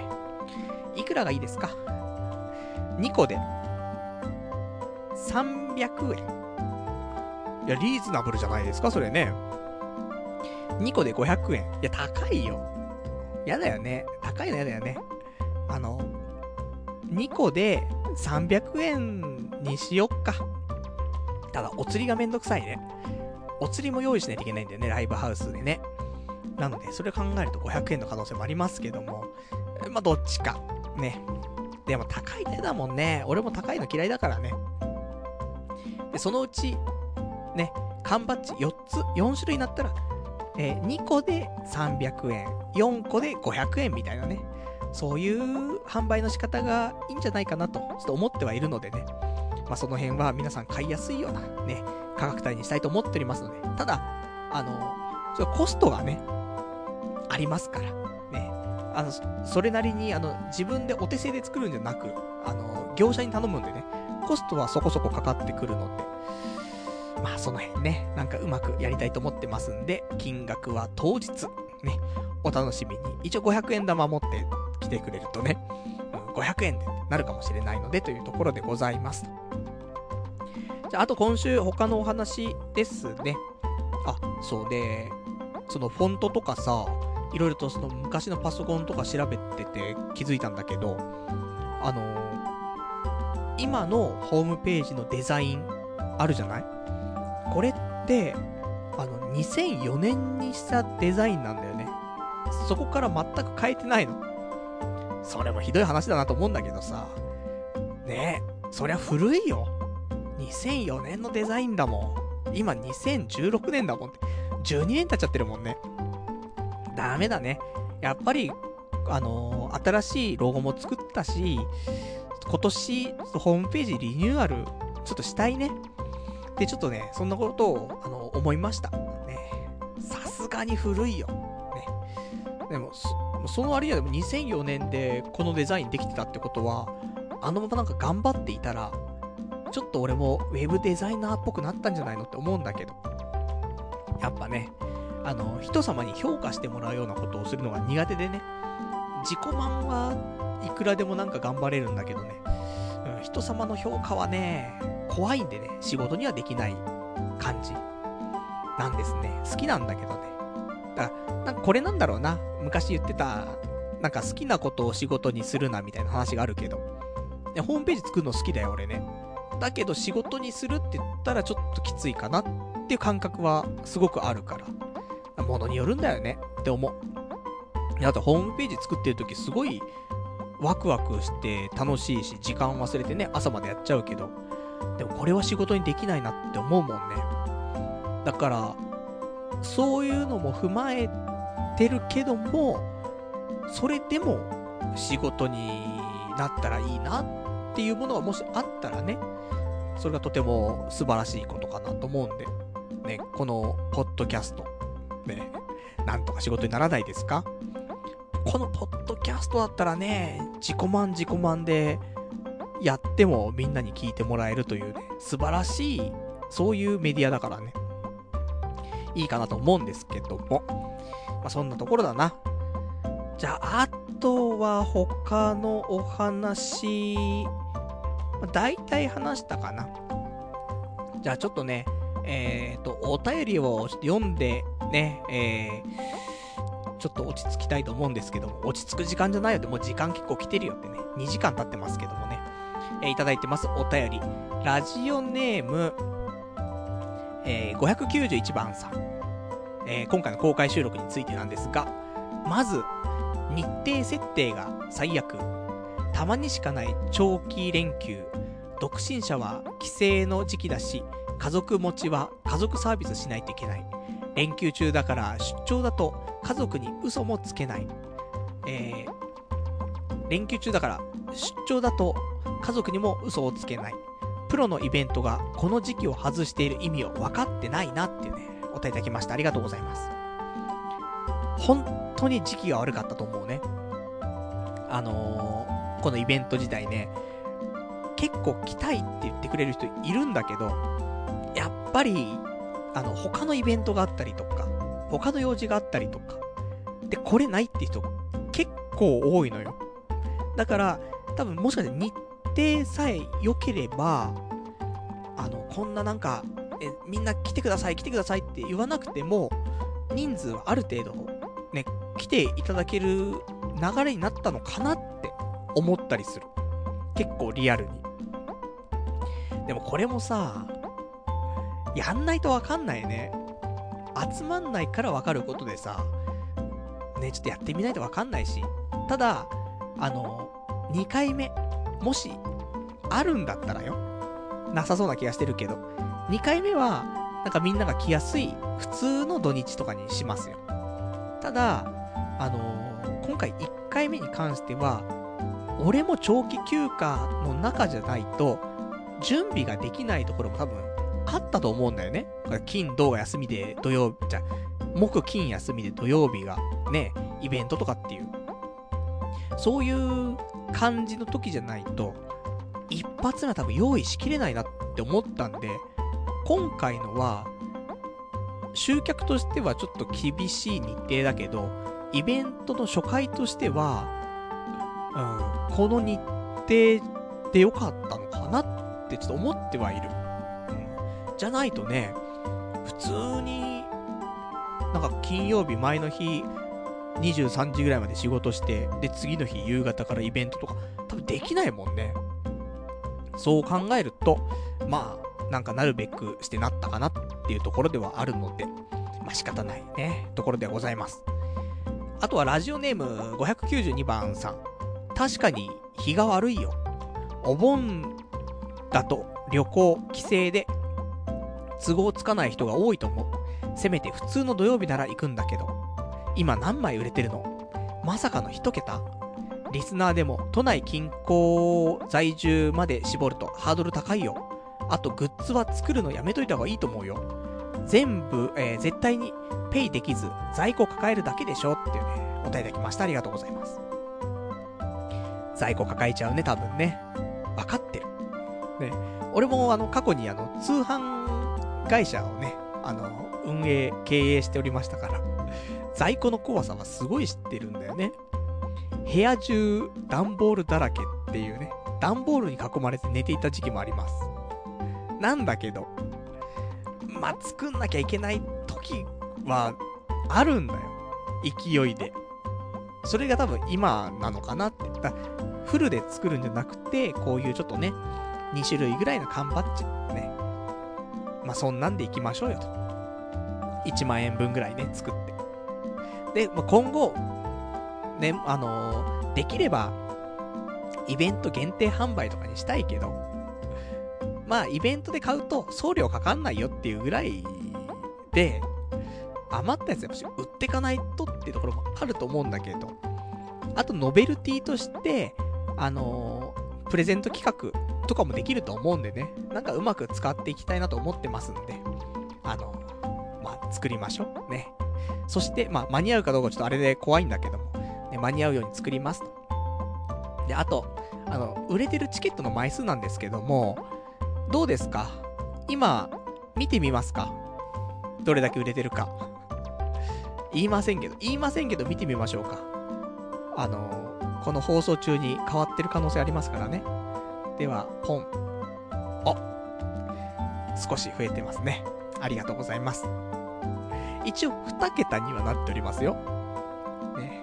そして、来れない人が、ね、もう2人ぐらい出てるんですけどもね、買ってくれてるけど来れないっていう人がね、確定2人ね。なんだけど、あ席がうんいや、まあ、これからでしょ。ね。皆さん、ぜひ、無理して来てください。ね。そうすると助かります。ね。まあ、そのぐらい売れてないですよと。ただ、いつものオフ会よりは、あの、集まってますよっていうことは言っておきましょう。ね。このね、この1週間で、急に増えるって可能性ありますからね。今までどうしようかなーって思ってたけど、とか、あと、そのね、お盆だから日程がちょっとまだ読めなくて、ね、ギリギリになっちゃうなって言ってた人は今週、ね、あの、ラッシュが来るかもしれないんで、そしたらもしかしたらソールドアウトもありますね、と、ね、いうところで早めに、ね、ぜひ皆さんご購入いただきたい。ムササニーシ、ね、ムササニートじゃないですよ。ムササニーシで、ね、チケットピアで購入いただけたらと思います。じゃあ、あと、ね、えー、ラジオネーム594番さん。公開収録の件なんですが、パルさんの繰り返し言う、こんな俺がライブハウスでワンマンライブやって、チケットピアで売るって面白いじゃんって、何が面白いの？頭悪いから全然面白いと思わないんだけど。女性バッシング祭り、クソデブスイーツはすっこんでろって企画立てて、特別ゲストのトーキーさんにグーで殴られる公開処刑なら見に行きますよっていうね、お答えできました。ありがとうございます。そうね。まあ、実際、ね、こんな俺がライブハウスでワンマンライブやって、チケットピアでチケット売るってね。いや、まだ面白いと思ってるよ。いや、人間一回ぐらいこういうのあってもいいじゃないっていうのがさ、あるじゃないでもね、楽器とかやってない限りなんかこういうことできないけど、まあこうやってね、なんだかんだ7年ちょっと、ポッドキャストやってさ、ね、そこそこ皆さんに聞いていただいて、そんなのって、もう来年も続いてるかどうかわかんないじゃない。そしたらもう今しかないし、ね。まあ面白いんじゃないかなって思ったんだけど、そうでもないですか？ね。いや、いいんですよ。でもこういうのがきっかけで、ね、一歩進めるんだからさ。俺はいいことだと思うんだよね。なので、あのー、まあ普通にやりますけどね。で、面白くないかもしれないですけども、ね、個人的には面白いかなと思ってやってますよと。で、ね、もっと面白いのはやっぱり女性バッシング。クソデブスイーツはすっ込んでろって言って、えー、ゲストのね、前にも何度か来ていただいてます、トーキーさん、ね、にグーで殴られるっていうね。これだったら最強に面白いと思うんだけど。女性バッシング？女性解体新書1日だけ復活？なんか、あれなんだよね。音源とか用意すんのがなんかめんどくさいんだよね。よくわかんないんだよ。ライブハウスの人に、なんか音源渡すとタイミングで流してくれるらしいんだけど、あなんかよくわかんないね、そういうのね。一応 CDR とか役とか、そんなんで渡せばいいらしいんだけど。ループとかさせられんのかなよくわかんないね。まあ、そんなね、ところなんで、まあ、女性バッシング。ただこれ、公開収録だからさ、普通の収録なんだよね。これは、後日、配信するのよ。まあ、全部かどうかわかんないし、一部かもしれないし、映像ありとか映像なしとかいろいろ選択肢はあるけども、まあ、何かしら、その時の模様は、あのお送りするの。なので、ね、女性解体新書がね、スペシャルとかになって、また出るとさ、問題あるじゃない、もう。ね女性様、女性様の世界だから今さ。ねなんでちょっと若干、またディスり始めてんだって話だけど。まあ、そんなんでね。まあ、そんな企画も、じゃあ考えましょうか。ね女性解体新書。1日限定復活スペシャル。ねそういうのもじゃあやりましょうか。ね。それだったら来てくれますか皆さん。ね。ただ、トーキーさん来ないから殴られませんけどもね。まあそんなところで頑張りたいなと思っておりますよと。あとはラジオネーム、えー、595番さん。リスナーが無理しなきゃいけない点がちょっとね。パルさんは家から5分なのに、なして俺が5時間くらいかけていかにゃならんのって思っちゃった。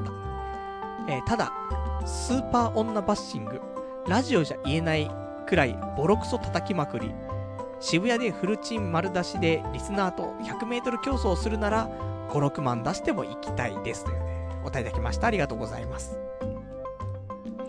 そうだね。スーパー女バッシング。ラジオじゃ言えないぐらいボロクソ叩きまくりっていうね。そんな叩かないよ、俺。言っても。本当に、イラってした時に言ってるだけであって。ね別に、そんなに。女性素晴らしいと思ってるし。ね。まああんま今、最近は言いませんけどもね。で、あとあの、家からね、俺が近くてみんなが遠いっていうのに関しては、ちょっと冒頭でも話しましたけど、ね、いつも言っている、ね、パルさんの言っているあの店、ね、例えばだよ、あの、ちょっと遠回りになっちゃうんだけど、あの、前に言ってた、ミブっていう蕎麦屋さんあるんだけど、そことかも西口ね、ちょっと遠回りしてくると行けるからさ、あの、ラー油の入ったね、蕎麦、美味しいんだけど、ね、たまに行くんだけど。ただここね、あの、もし来るんだったら調べといて、あの、時間が、多分15時から18時ぐらいまで休憩時間になるから。だから、結構早く来なくちゃいけなくなっちゃうかもね。なので、まあ、2時ぐらいに来て、お蕎麦食べて、で、3時から3時間、どっかで時間潰してみたいな、ポケモンやってみたいな。で、バッテリーなくなっちゃってみたいな。で、全然、ライブハウスの場所わかんなくなっちゃってみたいな。あるかもしんないけどもね。まあそんなところかね。だからなんか、池袋でこんなことあったんだとか、あんなところ行ったんだっていうのを、ぜひね、来て感じていただけたらなと。ね。そんなことを思っての、ね、開催場所っていうのと、あと安かった。ね。安かったには理由があった。それは、狭かったってね。悲しい話ですけどもね。わかんない。実際はね、あの、おしくらまんじゅう、ね、なるかもしれないし、ならないかもしれないし。ただ、ある程度狭いっていうことだけ認識して入ってもらうと、あ、そうでもないじゃん。なると思うのでね、大丈夫かなと思います。あとは、ラジオネーム596番さん。まあ、真面目な話、関西圏なら行ったがな。えー、行ったかな？パルさん会ってみたいし、関東はちょっときついっすわ。すいませんです。ただ、400回記念みたいだし、エネマグラぶっ刺しはするんですよね。パルさんはなんやかんや期待に応えてくれるので期待しています。というお答えいただきました。ありがとうございます。ぶっ刺さないよね。いや、伝説になっちゃうよね。公開収録でエネマグラぶっ刺すとかさ。そして、一番最初の頃にね、ぶっ刺したことありましたけども、ね、普通のラジオでね。でもこの400回経って、ね、何年も経って、今、刺そうと思ったら、スルッと入ってしまった時よ。もしね。あれ、パルさん、ラジオじゃ全然言ってなかったけど、アナル開発してるじゃないですか。バレちゃうじゃん。もう最初の時は、いてえいてえずっと言ってたのに、今回、うーんつって、ね、うなるだけで、スルッと入っちゃう。ね。まずいですから。でちょっとエネマグラは、うーん、今回なしかなって思います。いつかね、じゃあ関西でやるとき、ね、やりません。関西でもやらないし、エネマグラもやりませんというやつですな。じゃあ、あとは、えー、ラジオネーム29歳童貞清掃員さん。パルさんこんにちは。396回、397回聞きました。ポケモンやってますな。私はガラケーなのでできませんが、iPhone7 が出るまでブームが去っていなければやりたいです。ライブハウス、いい感じのところですね。中央にパルさん。客席に椅子を並べるんですか？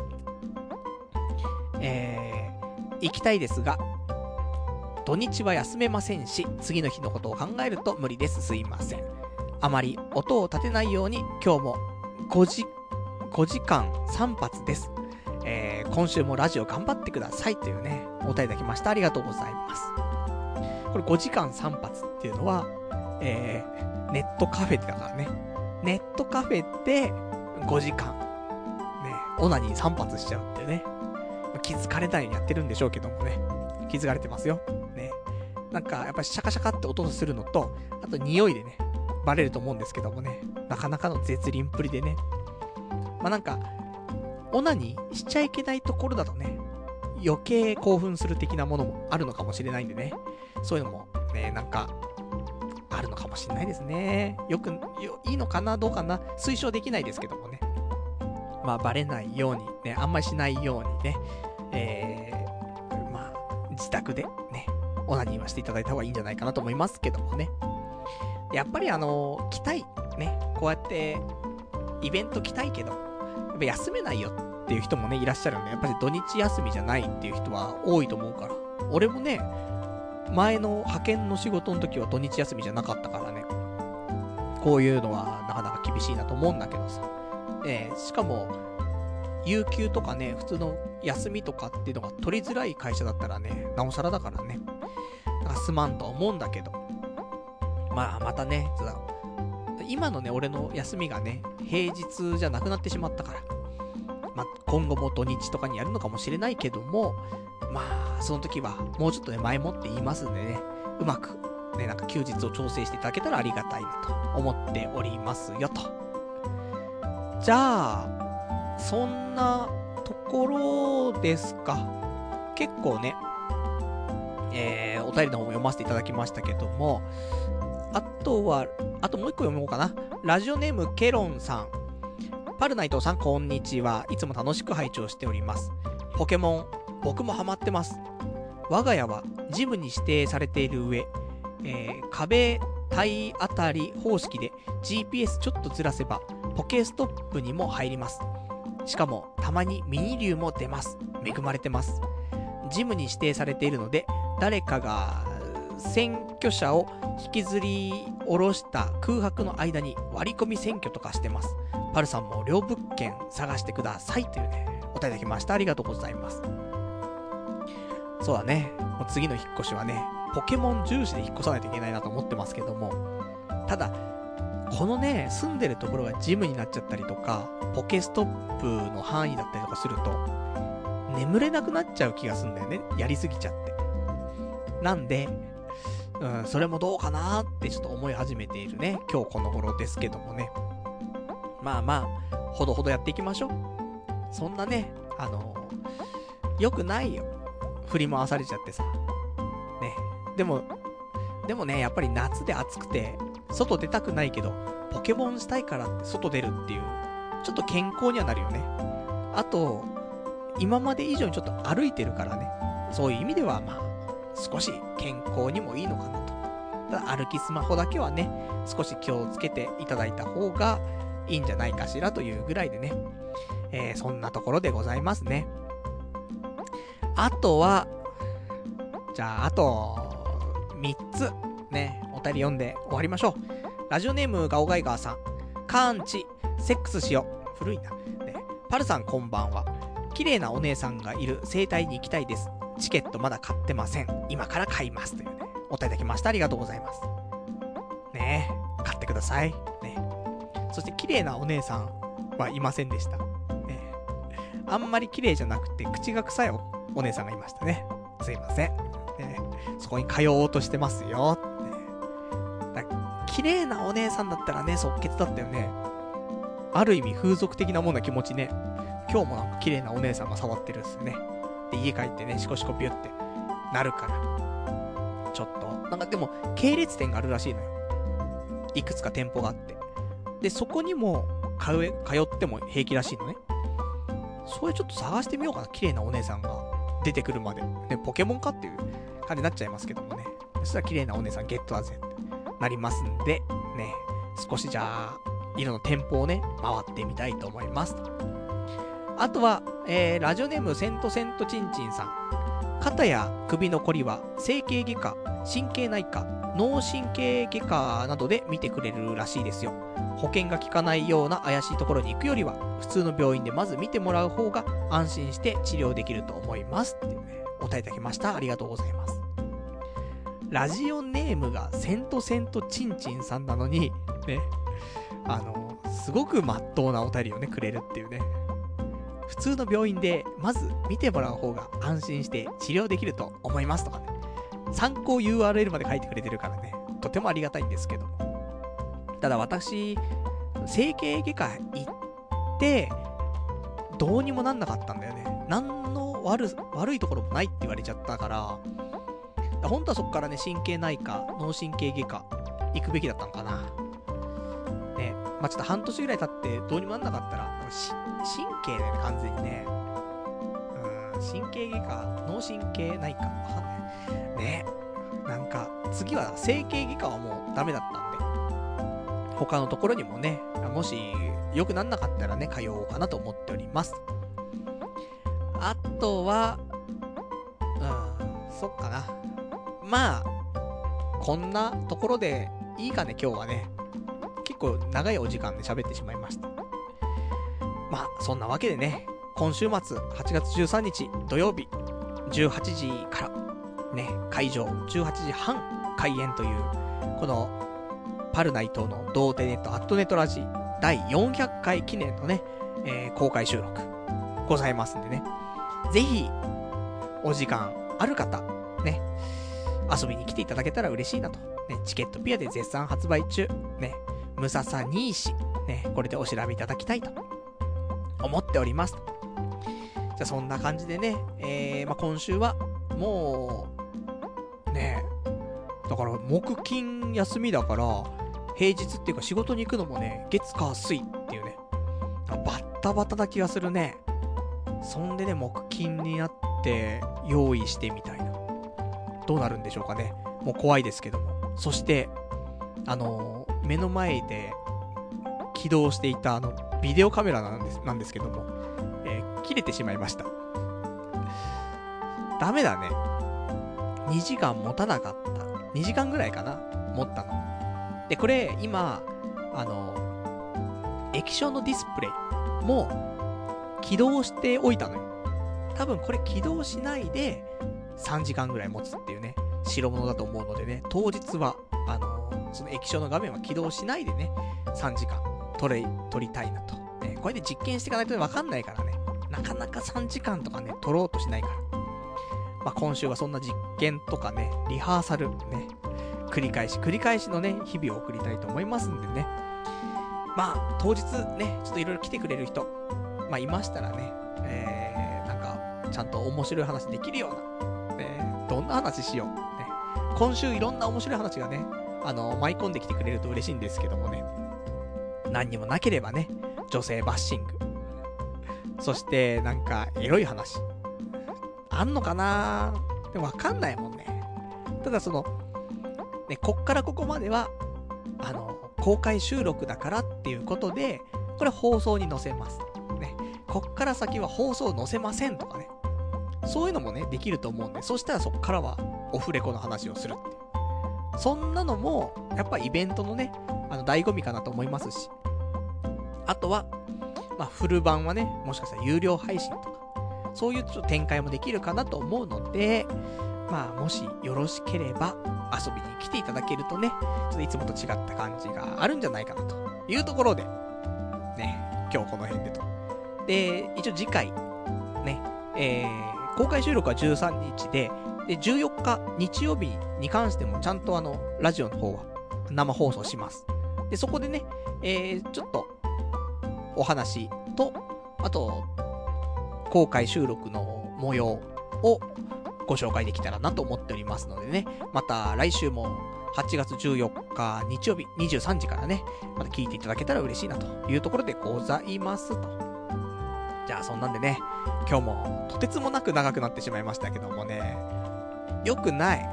本当にね、あの、今後は1時間、ね、1時間しっかりやって、あの、もう2時間、ね、2時間半ぐらい経ってるでしょ。まあ、実際はね、もうちょっと少ないんでしょうけども。良くないですからね。皆さん明日もね、あの、朝から早いと思うんで仕事があったり、学校があったりね。なんで。えー、来週からね、来週は第400回目とね、完全スペシャルですからね。ここからはちゃんとね、しっかりやりましょう。ね。ルールをしっかり決めて、ね。まあ、そんな感じでね、えー、まあ、今日も長くなってしまいましたがね、長いお時間お付き合いいただきましてありがとうございました。それでは、また来週お会いいたしましょう。さよなら